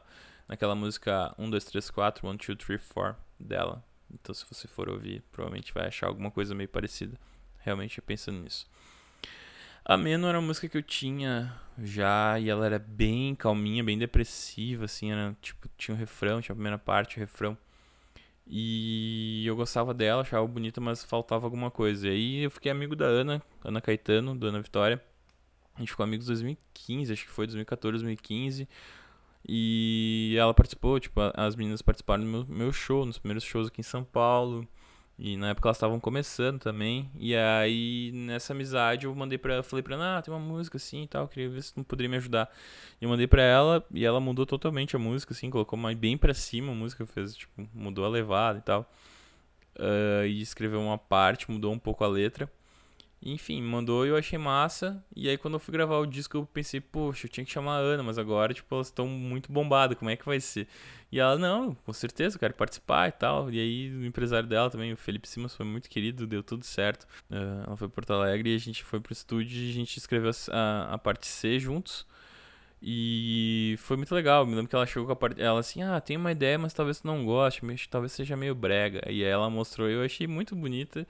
E a gente meio que terminou ali e tal, e ajeitou, já, já gravamos, já gravamos a parte dela, a voz dela e tal, gravamos a bateria, uh, o violão e tal, enfim, a gente gravou o que dava para gravar com ela, e depois o resto eu terminei no estúdio, e foi muito massa, tipo, essa música abriu muitas portas, assim, muita gente passou a conhecer meu trabalho, foi, foi muito legal, assim, todo, toda a repercussão dessa música. A menina, já falei, tava no EP, mesmo era uma música que eu queria fazer meio Siren Color, assim, é uma música que também, eu escrevi a letra tudo numa tacada só, que eu abri o bloco, eu tava ouvindo alguma música e sei lá, de alguém, e o cara falou mesmo que não sei o que, e eu, poxa, mesmo. E aí eu, pá, beleza, comecei a escrever a letra sobre mesmo, e aí eu, na época eu tava, eu tava ouvindo muito uma música uh, do Mumford Sons chamada Believe, e eu tava tentando tocar ela, e eu ah, já tô tocando, vou tocar essas notas aqui. Eu peguei, mudei o tom e comecei a tocar em cima das notas que era da música e aí, tipo, já fiz a música na hora, assim. E rolou. E aí depois eu quis fazer uma homenagem ao Coldplay também, na, uma música que eu gosto bastante, que é Green Eyes. Que a música, ela tem todo um jeito e depois ela muda completamente, fica toda animada e eu fiz isso pensando nisso. E também usei um Lap Steel, pro Thiago usar um Lap Steel em homenagem a uma música do Siren Color que eu gosto bastante. Então, Mumford Sons, Siren Color e Coldplay. Monstro, monstro, monstro. Era uma letra, é uma letra bem pesada, assim, ela é bem depressiva. Também eu tinha feito ela, mas não sabia o que fazer, assim. Foi a música que mais demorou pra gente produzir, porque a gente tentou fazer umas três vezes ela e não ficava legal, assim, a produção dela. Não tinha muita certeza. Eu gostava muito da letra e do refrão, mas a gente não, não tava acertando a mão na produção. A gente fez lá várias versões. Não, não rolava, assim. E aí o, a gente tinha acho que mais uma sessão ou duas para terminar o disco. E o Thiago me falou: Meu, vamos pensar nessa produção aí, dar uma estudada e tal. E eu, tipo, cheguei em casa, peguei, sei lá, peguei Spotify, comecei a ouvir coisa. E aí eu comecei a pirar aí na Face. Daí cheguei pro Thiago e falei: Ah, meu, vamos pegar essa bateria sim. Vamos pegar esse violão aqui da música da, da Face. Vamos pegar esses. Uh, uns vocais aqui para fazer isso aqui. E aí vamos fazer meio onde vivem os monstros, matemática meio assim e tal. E montamos toda uma produção, toda meio costurada assim. E acabou que ficou muito legal. Eu gostei muito, muito do resultado. É uma das músicas que eu mais gosto, assim, do disco. E a letra é bem depressiva, assim, sabe? Fala meio de depressão, de momentos, tipo, de não querer sair da cama, sabe? Que acontece bastante, às vezes. E. Só que tem o um refrão que, tipo, agora eu sou meu próprio rei, agora eu sou o que eu quiser ser. Tipo. É, eu tava saindo da gravadora, eu, tipo, eu posso fazer o que eu quiser, sabe? Ninguém vai me mandar fazer. Porque quando eu entrei na gravadora, a primeira conversa que teve foi tipo, ah, vamos, vamos pedir umas músicas para umas pessoas e tal, pegar outros compositores. E aí a gente grava umas duas, três tuas só. E eu, não, eu sou compositor, eu quero as minhas músicas no disco. Foi a única coisa assim que eu, que eu bati o pé mesmo, porque eu queria mostrar meu trabalho de compositor. Aí, enfim, rolou do jeito que eu queria. E nesse, nessa ideia do monstro é tipo de sabe, fazer o que eu quiser, e é isso.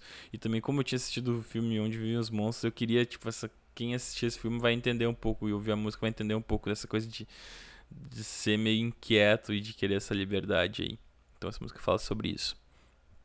O Caminho é uma música que eu tava ouvindo Thinking Out Loud, não sei dizer, meu inglês é meio ruim, do Ed Sheeran. E, e, tinha essa coisa, ah, quando suas pernas não funcionarem mais. E aí eu ouvi essa frase e eu.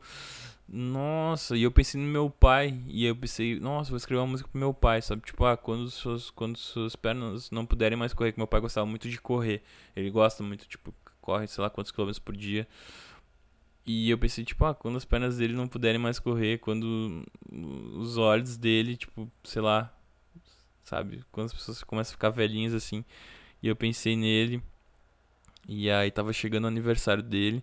E eu pensei, eu vou dar um presente para ele, eu vou gravar, vou compor essa música, eu vou gravar e vou dar para ele de aniversário. E aí foi que que eu tava ouvindo Beck também, que era um artista, é um artista que eu gosto bastante, apesar de não conhecer tanto. E aí eu tipo pensei na bateria assim e tal, e o violão e na época eu tava tocando, tava tentando tocar, eu tava fazendo alguns covers assim, eu tava tentando tocar aquela amor para recomeçar do Frejá.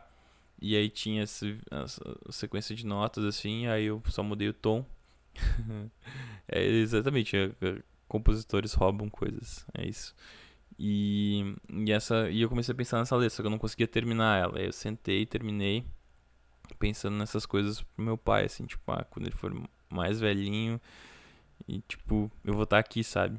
Minha relação com meu pai era meio complicada, assim, no começo, ele meio que não dava bola muito pra, pra mim e pra minha irmã. E a minha mãe meio que era mãe e pai, assim. E depois que ela faleceu, ele foi morar na Bahia. A gente ficou um tempo sem se falar, sem se ver.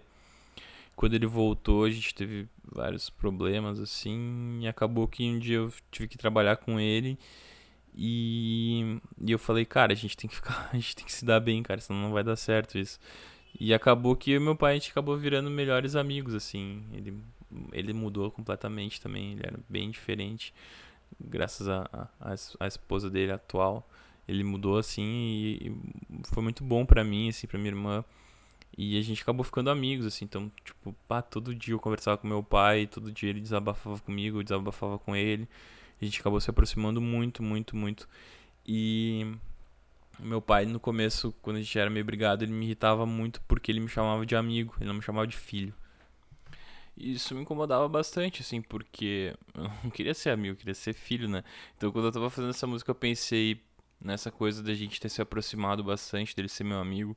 E aí eu escrevi você. Ah, e nisso, uh, como era uma música que eu queria fazer pra ele, eu queria, como ele gosta muito de Roberto Carlos, eu queria fazer uma coisa que fosse, tipo, ou alguma coisa, que tivesse o artigo na frente. Então eu pensei bastante. E aí ver essa coisa do caminho, tipo, um nome de música que poderia estar num disco do Roberto Carlos, não uma música, mas um nome. E aí eu usei Eu Vou Ser Teu Caminho, Vou Ser Teu, ser, ser, ser Teu Amigo até o fim, daí... E aí eu quis usar o filho uh, em vez de amigo só no final pra, pra entregar, só no final pra quem, pra quem era essa música, né? Então, enfim, é uma música que eu, que eu gosto bastante. Foi bem, bem construidinha, bem amarradinha. E tá aí. E onde foi a música que eu já falei sobre. Então é isso, dos três álbuns. E agora eu vou tentar voltar ao roteiro com algumas perguntas que eu sempre faço. Uma delas é o sistema para compor. Bom, meu sistema uh, para compor é muito louco, porque depende de como de como surge. Tem músicas que surgem do nada, e aí eu pego o violão, vem a melodia. Geralmente vem a melodia primeiro, uh, e aí eu gravo, e depois eu tento escrever uma letra em cima ou vem uma letra e eu anoto, aí depois eu tento encaixar a música em cima.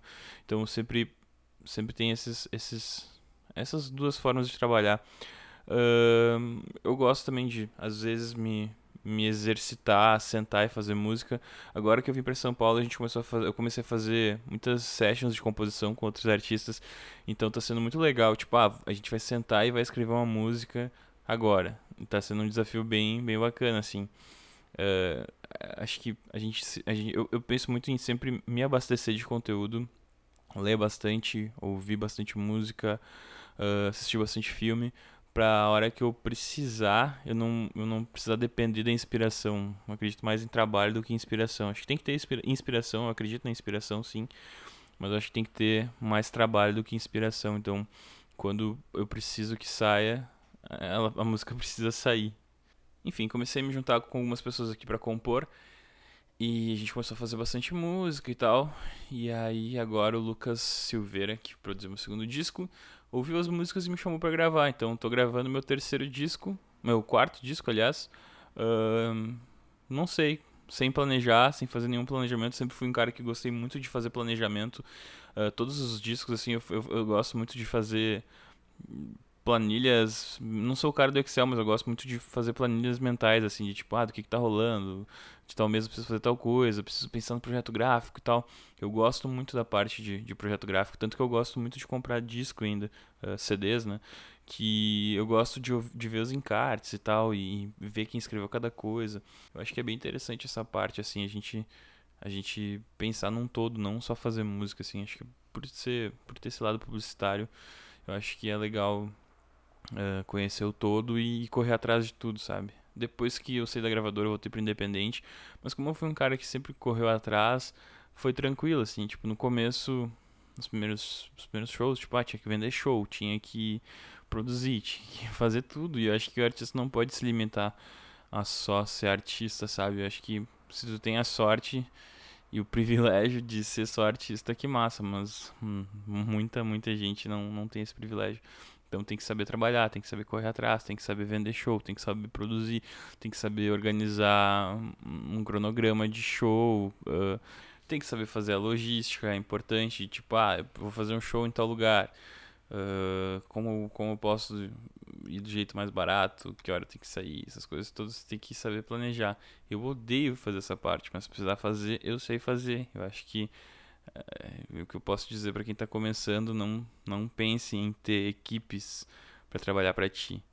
É muito, muito difícil alguém que tem uma equipe que trabalha para ti. Então pense em tu saber se virar, sabe? Tu ser teu, teu próprio agente, tu ser teu próprio produtor, tu, tu, enfim, tenta fazer, saber fazer as coisas. Que a hora que tu tiver gente para trabalhar para ti, tu vai, tipo, tu vai poder estar tá coordenando melhor as coisas assim sobre a importância de letra e mensagem, eu penso muito na mensagem que eu tô passando, se ela faz sentido para mim, eu acho que pode fazer sentido para as pessoas. Então eu sempre penso em primeiro fazer sentido para mim. Se é uma música que eu, que eu gosto de ouvir, beleza.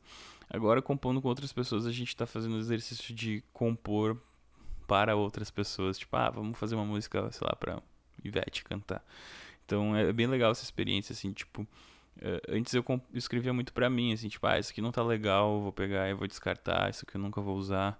Então é legal tu deixar na gaveta isso e se tu pensa em trabalhar como compositor, assim como eu penso, é legal ter essa essa essa gavetinha que tu pode recorrer a ela, tipo, pode ser que tu nunca vai usar essa música, mas a outra pessoa pode pode gravar, sempre abre essa possibilidade.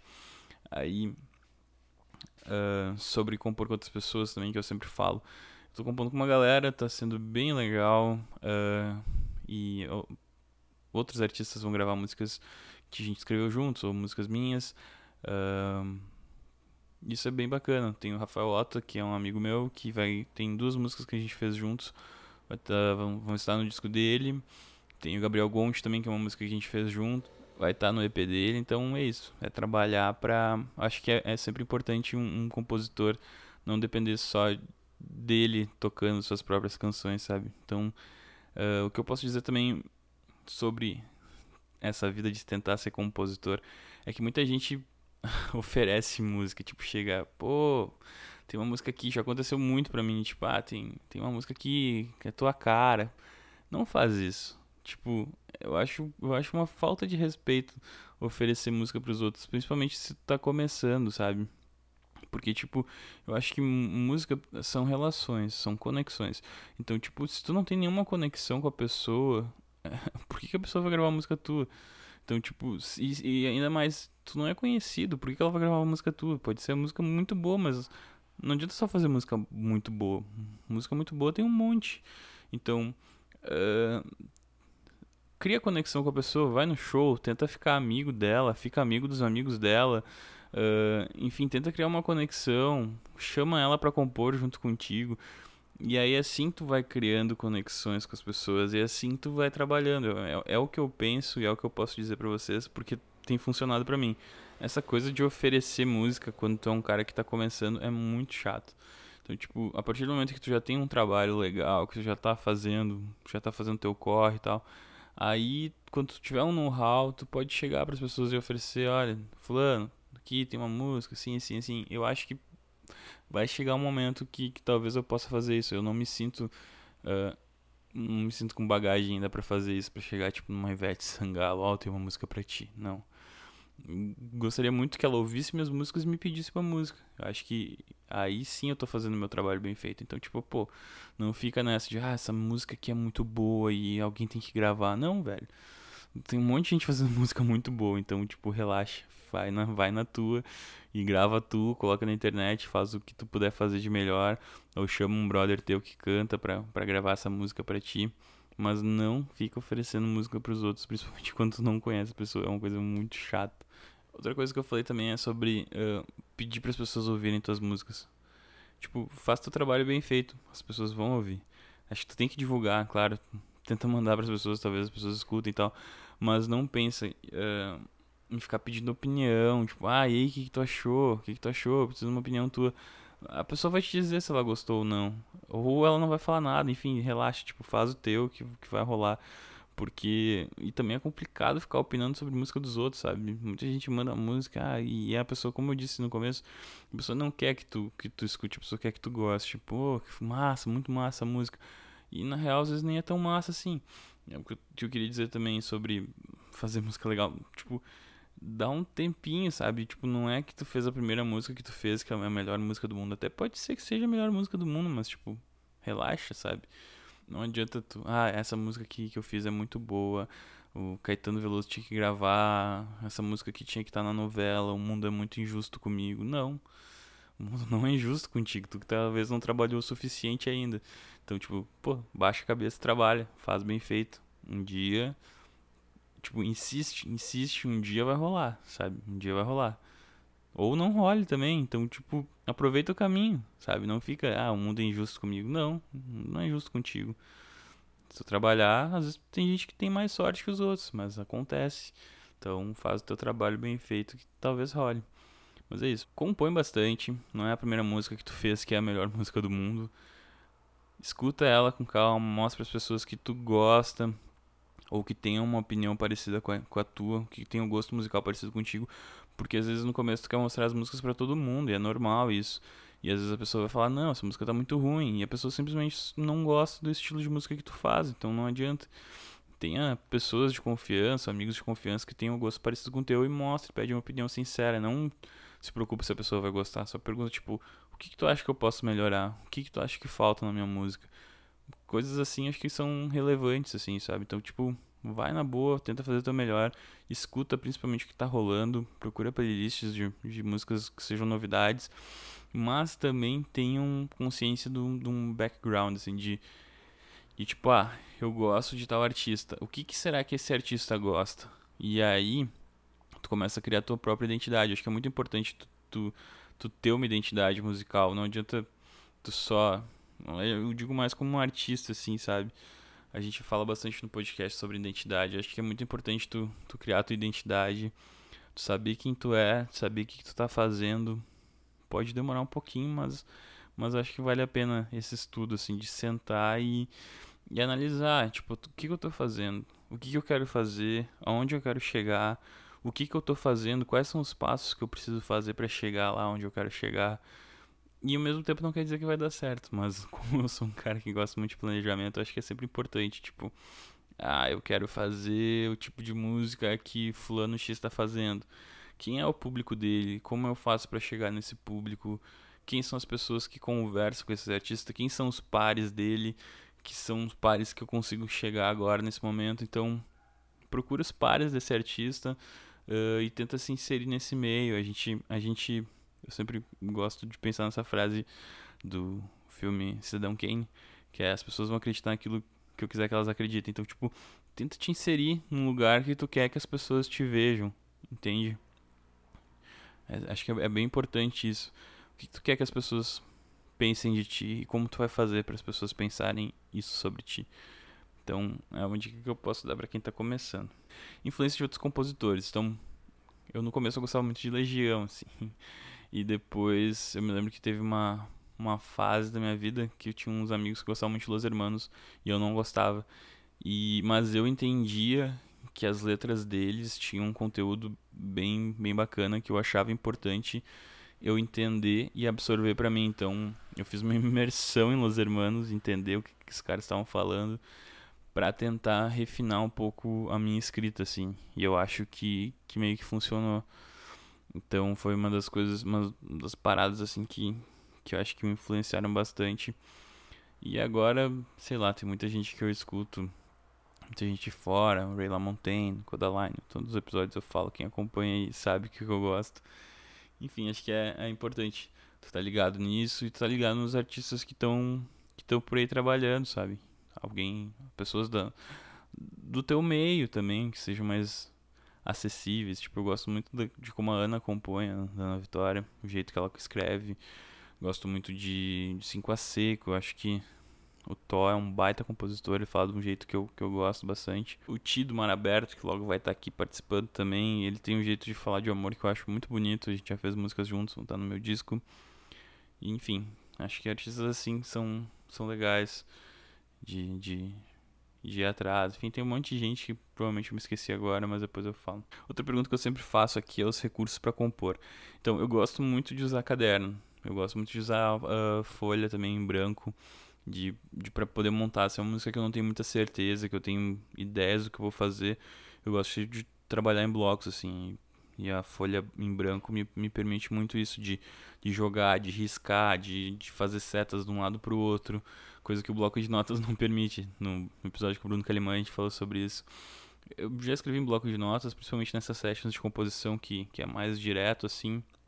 Então, rola, acho que o que der pra fazer a gente faz. Eu uso bastante gravador de celular também, tipo, surge uma música do nada na cabeça, corpo, gravador, vou lá, ligo e depois eu trabalho em cima, coloco nomezinhos assim, pra sempre que eu precisar buscar alguma demo, alguma coisa, eu ter meio que, que em fácil acesso. Depois disso eu passo para um caderno ou para uma, uma pastinha que eu tenho, a letra, que eu acho que é interessante tu pegar esse rascunho que tu tem e, e passar para algum outro lugar, porque tu dá, eu pelo menos dou uma refinada na letra, tipo, ah, essa aqui não não tem tanta concordância com isso, eu vou mudar essa palavra aqui que talvez encaixe melhor, acho que é, essa busca por refinamento sempre é legal. E eu sempre estou refinando a letra até a hora de, de gravar, assim. Acho que é bem importante. E outra pergunta é se eu escuto as gravações. Sim, eu escuto. Eu gosto muito de várias músicas que eu já fiz, então já me pego ouvindo bastante. Acho que quando, quando eu gravo, principalmente, eu fico, ficava pelo menos quando eu tinha carro, agora que eu vim pra São Paulo não tenho mais, que eu ficava ouvindo no carro. Tipo, se fazia sentido para mim, provavelmente faria sentido para outras pessoas. Então eu sempre gostei de ouvir muito o disco no carro, assim. E depois que eu lanço, é que é um processo muito demorado, né? Tipo, tu compõe as músicas, eu gravo as pressas, eu fico ouvindo as pressas. Aí depois eu gravo o disco, e aí eu fico ouvindo o disco, e depois passa um tempo tu não quer mais ouvir assim. Acho que é uma coisa meio natural. Mas às vezes eu me pego ouvindo assim e eu gosto. Gosto de ouvir algumas press também que eu tenho, que eu não lancei ainda. Uh, acho que é legal. Se não gostar das músicas, como é que tu vai querer que outras pessoas gostem? Então, eu acho meio injusto, assim, sabe? Eu acho que primeiro tu tem que gostar. E aí, se as outras pessoas gostarem, beleza. Se não gostarem, beleza também, paciência, vamos lá. Mas faz música, eu faço música meio que pra mim, assim, primeiro. Mas eu acho que se ela fizer sentido, como eu gosto muito de, de música pop, enfim, música que toque em rádio, ou música que, que seja de rádio, mas não necessariamente toque em rádio. Eu acho que, que se a música vai ficar. Se eu vou ficar repetindo ela, se ela grudar na minha cabeça, tem chance dela funcionar mais assim com o público. Como tem músicas que eu faço que, tipo, essa música aqui não vai ser de rádio. Dificilmente é, é difícil colocar música em rádio, mas eu penso, ah, essa música aqui não é single e tal, mas ela faz sentido dentro do disco. Ou, ah, eu preciso de uma música assim que faz sentido dentro do disco. Eu gosto de pensar coisas assim. Então, antes de, de ir pro final, com as perguntas que eu sempre faço no final para os convidados, eu, eu, eu abri para as pessoas mandarem perguntas no Twitter e no Instagram, então vou responder algumas que eu recebi. E vamos lá. O Iago Rosa, que é arroba espetacular alguma coisa, espetacular Iago. No Twitter ele mandou assim. Uh, qual foi a primeira música que você escreveu e pensou, ok, essa aqui tá realmente boa? A primeira música que eu escrevi e pensei, essa aqui tá realmente boa, acho que foi Pra Colar, que eu gostei bastante, e foi Quando Você Voltar, que... Acho que Quando Você Voltar foi a primeira música assim que eu gravei e eu... Que eu gravei e eu pensei, cara, eu gostei disso, sabe? Acho que eu sempre fui muito inseguro, assim, com algumas músicas. Tinha outras músicas que eu tinha segurança demais e as músicas nem eram tão boas. Mas essa música acho que, que eu parei e pensei que eu gostei bastante. Ah, talvez antes disso, com a minha primeira banda, tinha uma música que a gente tocava que chamava Ímpar. Que era uma música que eu gostava muito, muito, muito. Talvez um dia eu regrave ela. Porque eu gosto bastante dela. Tá, o Iago mandou mais uma que era eu tava ouvindo um podcast gringo chamado Dizia que as maiores dificuldades do artista no começo é eu não sou bom bastante ainda. Como eu consegui superar isso no final de contas? Essa sensação de não ser bom o suficiente, trabalho não ser bom o suficiente. Olha, eu acho que insegurança é, sempre tá com todo artista, assim. Acho que a gente passa por momentos inseguros. Quem, quem escuta o podcast sabe de, de várias entrevistas aqui que, que a galera que tipo, já tá um tempo na estrada ainda é insegura. Porque, um, o artista tá sempre lidando com ego. Então tu tá sempre tendo que, que, que cuidar do teu ego para não inflar, enfim. E, e a, acho que a gente às vezes tem um medo de, de de não corresponder à própria expectativa que a gente cria. Tipo, sabe? Ah, eu preciso ser bom, mas às vezes não sei se eu quero ser bom. E ainda tem o lance de, de se auto-sabotar. Tem muita gente que tem o lance de se auto-sabotar. Eu, eu, tipo, eu trabalhei para tentar superar isso. Tipo, a minha insegurança. Tem músicas que, que, que eu tenho insegurança quando eu não tenho certeza de, tipo, do que eu tô fazendo. Quando eu tenho certeza, Óbvio, isso é insegurança. Mas quando eu tenho certeza, tipo, ah, essa música que eu gosto, foda-se o que os outros vão dizer. Eu mostro para as pessoas, tipo, se a pessoa gostar ou não, tipo, ah, talvez isso aqui melhore esse. Depende de quem é a pessoa que tá ouvindo. Não é querer julgar quem, quem tá ouvindo, mas tem pessoas que pode levar mais em consideração a opinião que outras, assim. Uma rápida historinha foi, tipo, quando comecei a colocar as músicas, um amigo meu lá do, do interior falou: Pô, as músicas são legais, mas elas são muito curtinhas. Tinha que fazer música mais, mais, sei lá, mais comprida, colocar uns solos aí e tal. E eu sempre pensei, não, tipo, lá em 2012, 2013, eu sempre pensei, não, a música tem que ter a mensagem direta, sabe? É, não tem muito por, por que ficar enrolando.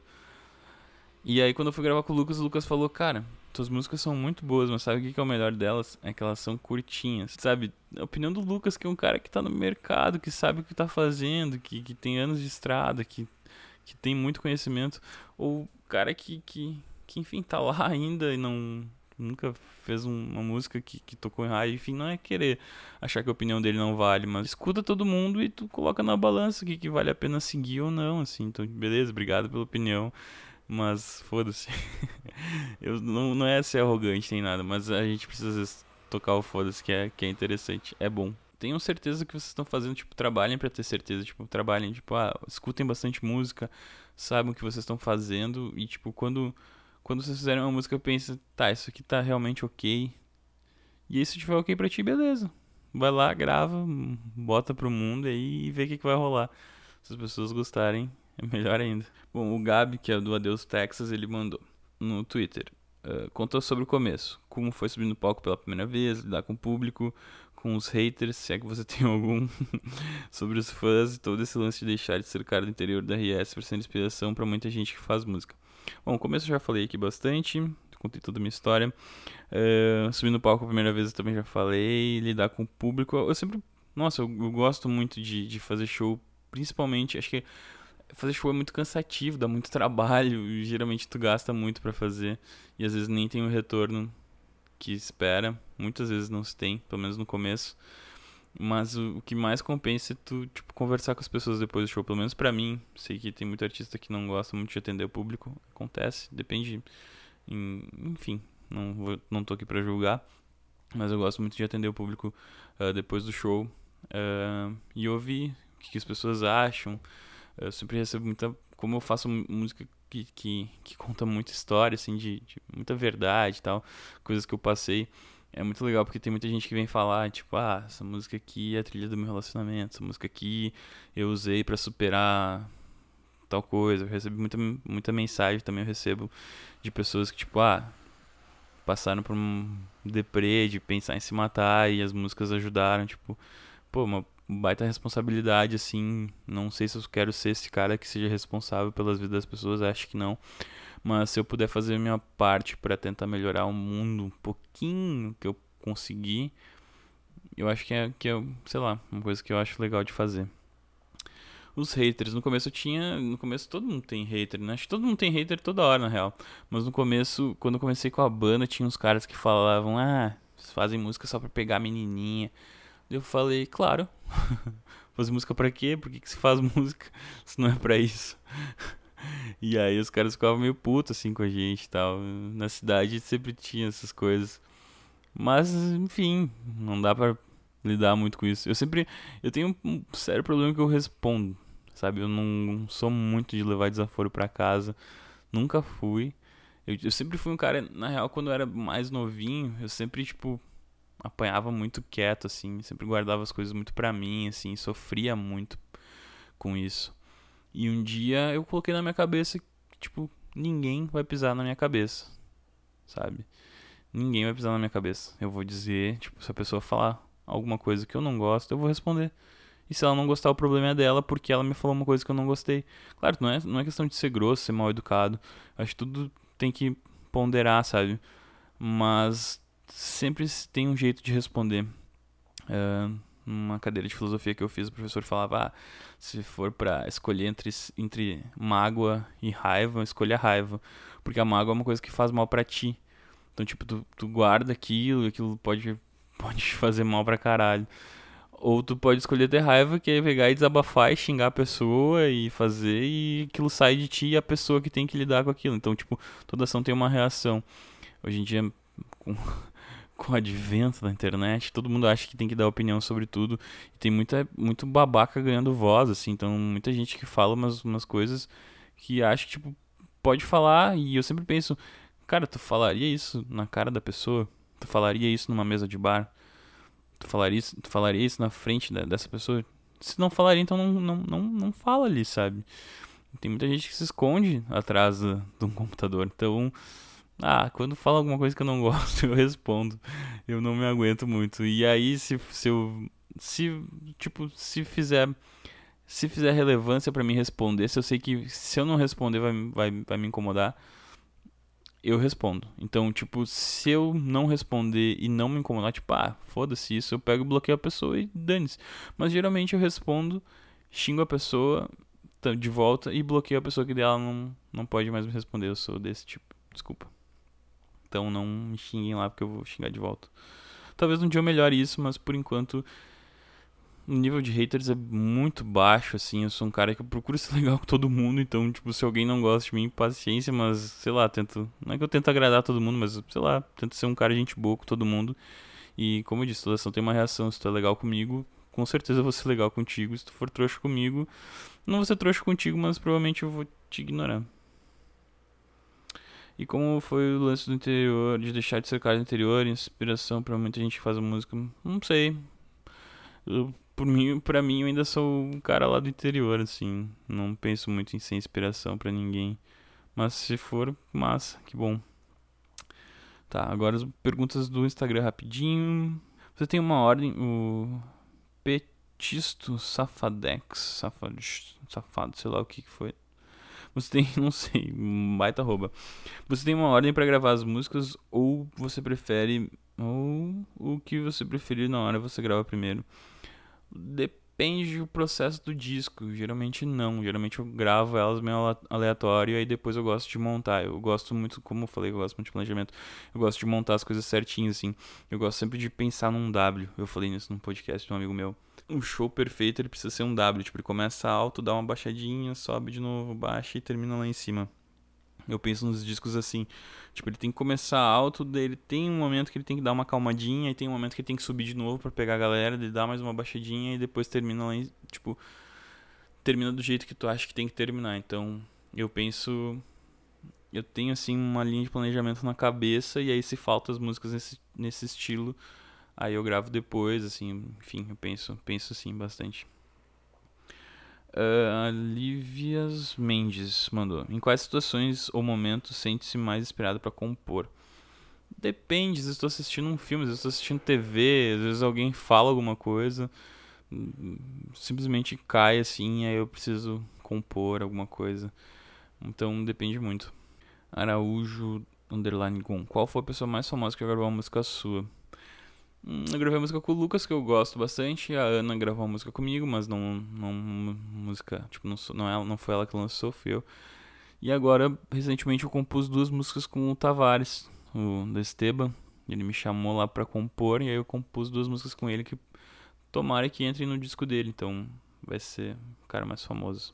O Gabriel Luberti, tu segue alguma metodologia para compor? Tipo, antes, antes a música é Antes a música é depois a letra. Antes a música e depois a letra ou vice-versa. Não, depende do que, que surge primeiro. Às vezes surge uma, uma letra na cabeça, eu já falei antes sobre isso. Ou surge a melodia, o que vier primeiro a gente vai. O Ramon Jacopetti. O que houve com o podcast nesse ato? Qual o motivo? Abração, Jeff, te curto muito. Valeu, cara. Obrigadão. Um, o hiato porque o Nickel, que tem a agência de podcast, que provavelmente tu ouviu essa vinheta no começo, ele gostou muito do podcast, na real, ele que me incentivou a, a começar, e aí ele chamou meu podcast para fazer parte do, da agência de podcast com ele. Então a gente ia fazer toda a identidade visual nova, enfim, ia fazer tudo novo e tava esperando as partes burocráticas, assinar contrato, essas coisas todas. E é a partir do momento que, que a gente fechou a arte e tiveram os primeiros as primeiras artes para lançar os episódios, a gente lançou, então por isso que demorou um pouquinho. O Felice Felipe mandou: Tenho muita vontade de, de, me lançar, mas não consigo escrever nada. Como proceder? Acho que é muito importante a pessoa ter consciência que ela não precisa, ela não precisa compor. Nem todo cantor precisa ser compositor. E aí a gente tem um monte de grandes artistas que são grandes intérpretes. Eu acho tipo, se tu não consegue compor, beleza. Talvez chegue um momento na tua vida que tu vai conseguir fazer uma música, mas se não for natural para ti, acontece, não adianta. Então, pede músicas para outras pessoas, vai nos artistas que tu gosta, grava músicas dos artistas que tu gosta, convida amigos que tu conhece para compor, grava música deles. Ou, sei lá, tenta ouvir bastante coisa, escuta todos os episódios desse podcast e tenta, tenta fazer alguma das coisas que a gente fala aí que talvez tu consiga. Uh, o Pedro Vulpi, um abração pro Pedro, querido. Uh, quando você começou a compor, quando você criou uma rotina para isso? Uh, acho que nunca tive rotina, assim. Sempre compus meio aleatório. Sempre tive muita música de gaveta, assim.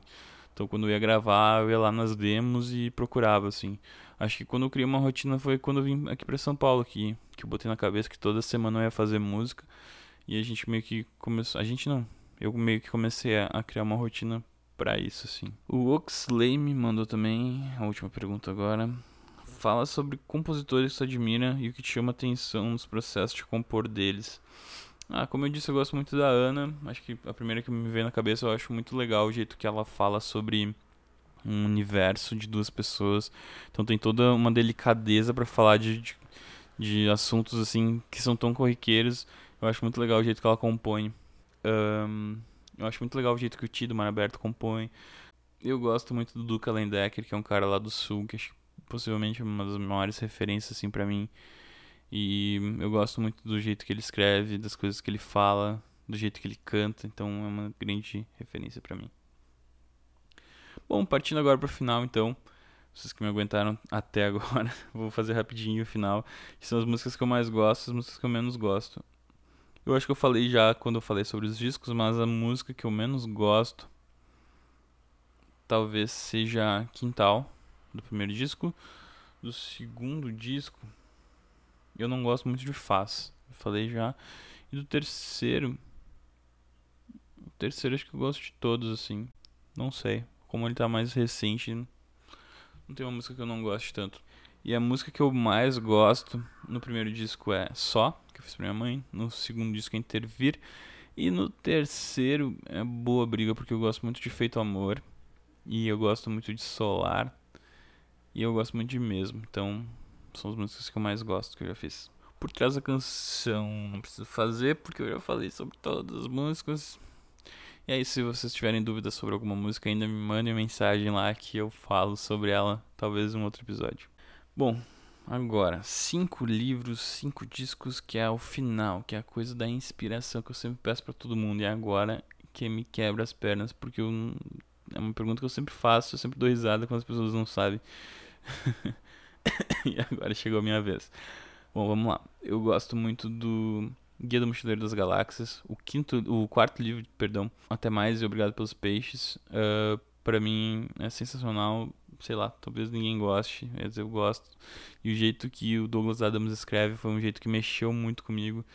Um, ele tem um humor, um jeito que eu particularmente acho genial. Então foi, foi é, é, a trilogia de quatro livros, ele brinca. Então esses quatro livros eu já li pro, provavelmente umas cinco vezes. E eu gosto bastante. E o Até Mais Obrigado pelos Peixes é genial. Uh, outro livro, eu gosto muito, eu gostava muito dos beats, assim, do Jack Kerouac, toda aquela galera dos beats. Mas um, um, livro que mexeu muito comigo foi o Vagabundos Iluminados. Eu gosto, gosto bastante, bastante.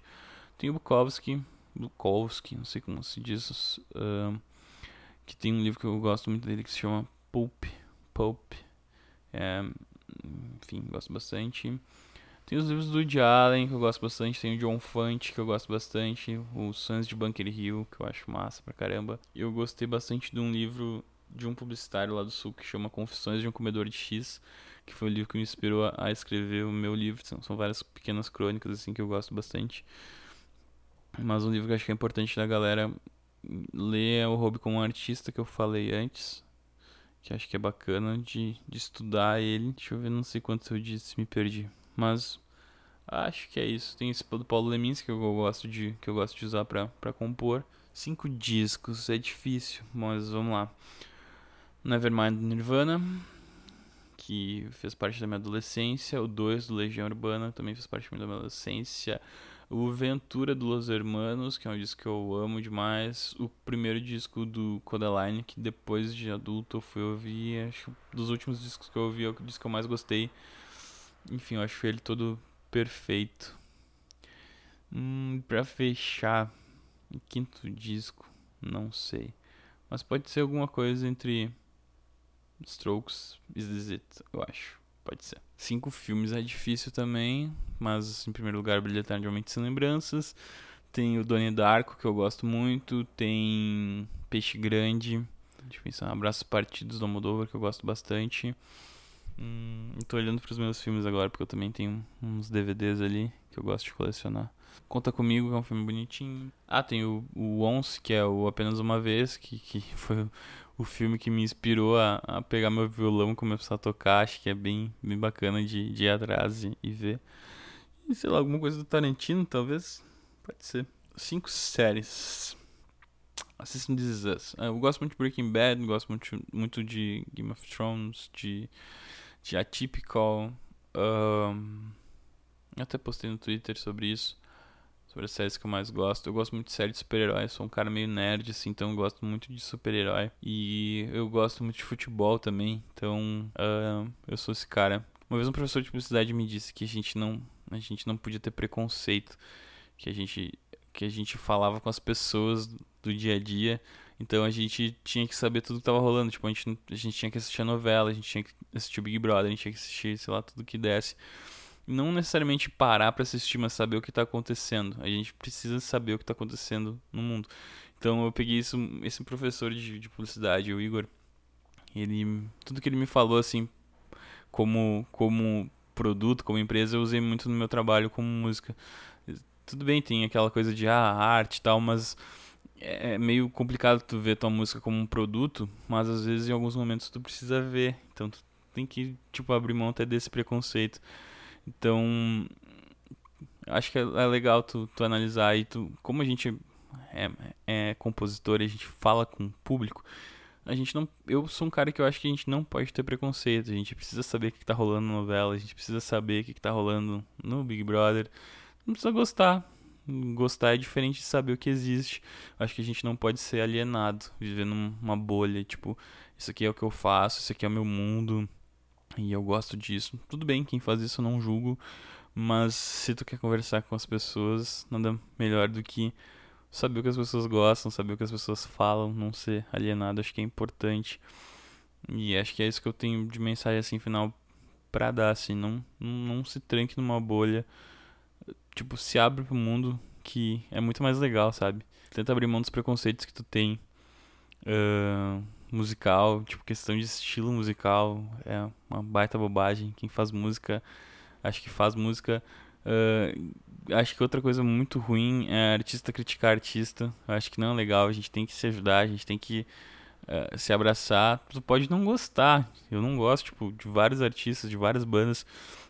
Mas eu me policio muito para não falar mal, assim. Que eu acho que não agrega nada, assim. Então, sei lá, a gente tá todo mundo trabalhando aí e vamos se ajudar. Acho que parar de criticar teus colegas de trabalho, acho que é um é um grande passo assim que as pessoas precisam dar. E é isso, não não se fechar, não se feche em bolhas, se abram pro mundo que o mundo vai se abrir para ti. E essa frase foi bonita, acho que eu vou encerrar assim. Então, é isso. Eu sou o Jeff, muito obrigado por estarem ouvindo depois de não sei quanto tempo deu esse episódio, mas eu falei bastante. Se ainda tiverem dúvidas sobre alguma coisa, me escreve lá no, no Instagram, no Twitter, arroba Jeff Souza, que eu tô sempre respondendo. Obrigado por ouvirem o podcast. Obrigado por, por estarem seguindo esse negócio maluco que é, que é ficar entrevistando pessoas e falando sobre o processo criativo. Que tiver sugestão e, e dicas, manda aí que é sempre bem-vindo. Obrigado e até mais. Tchau, tchau.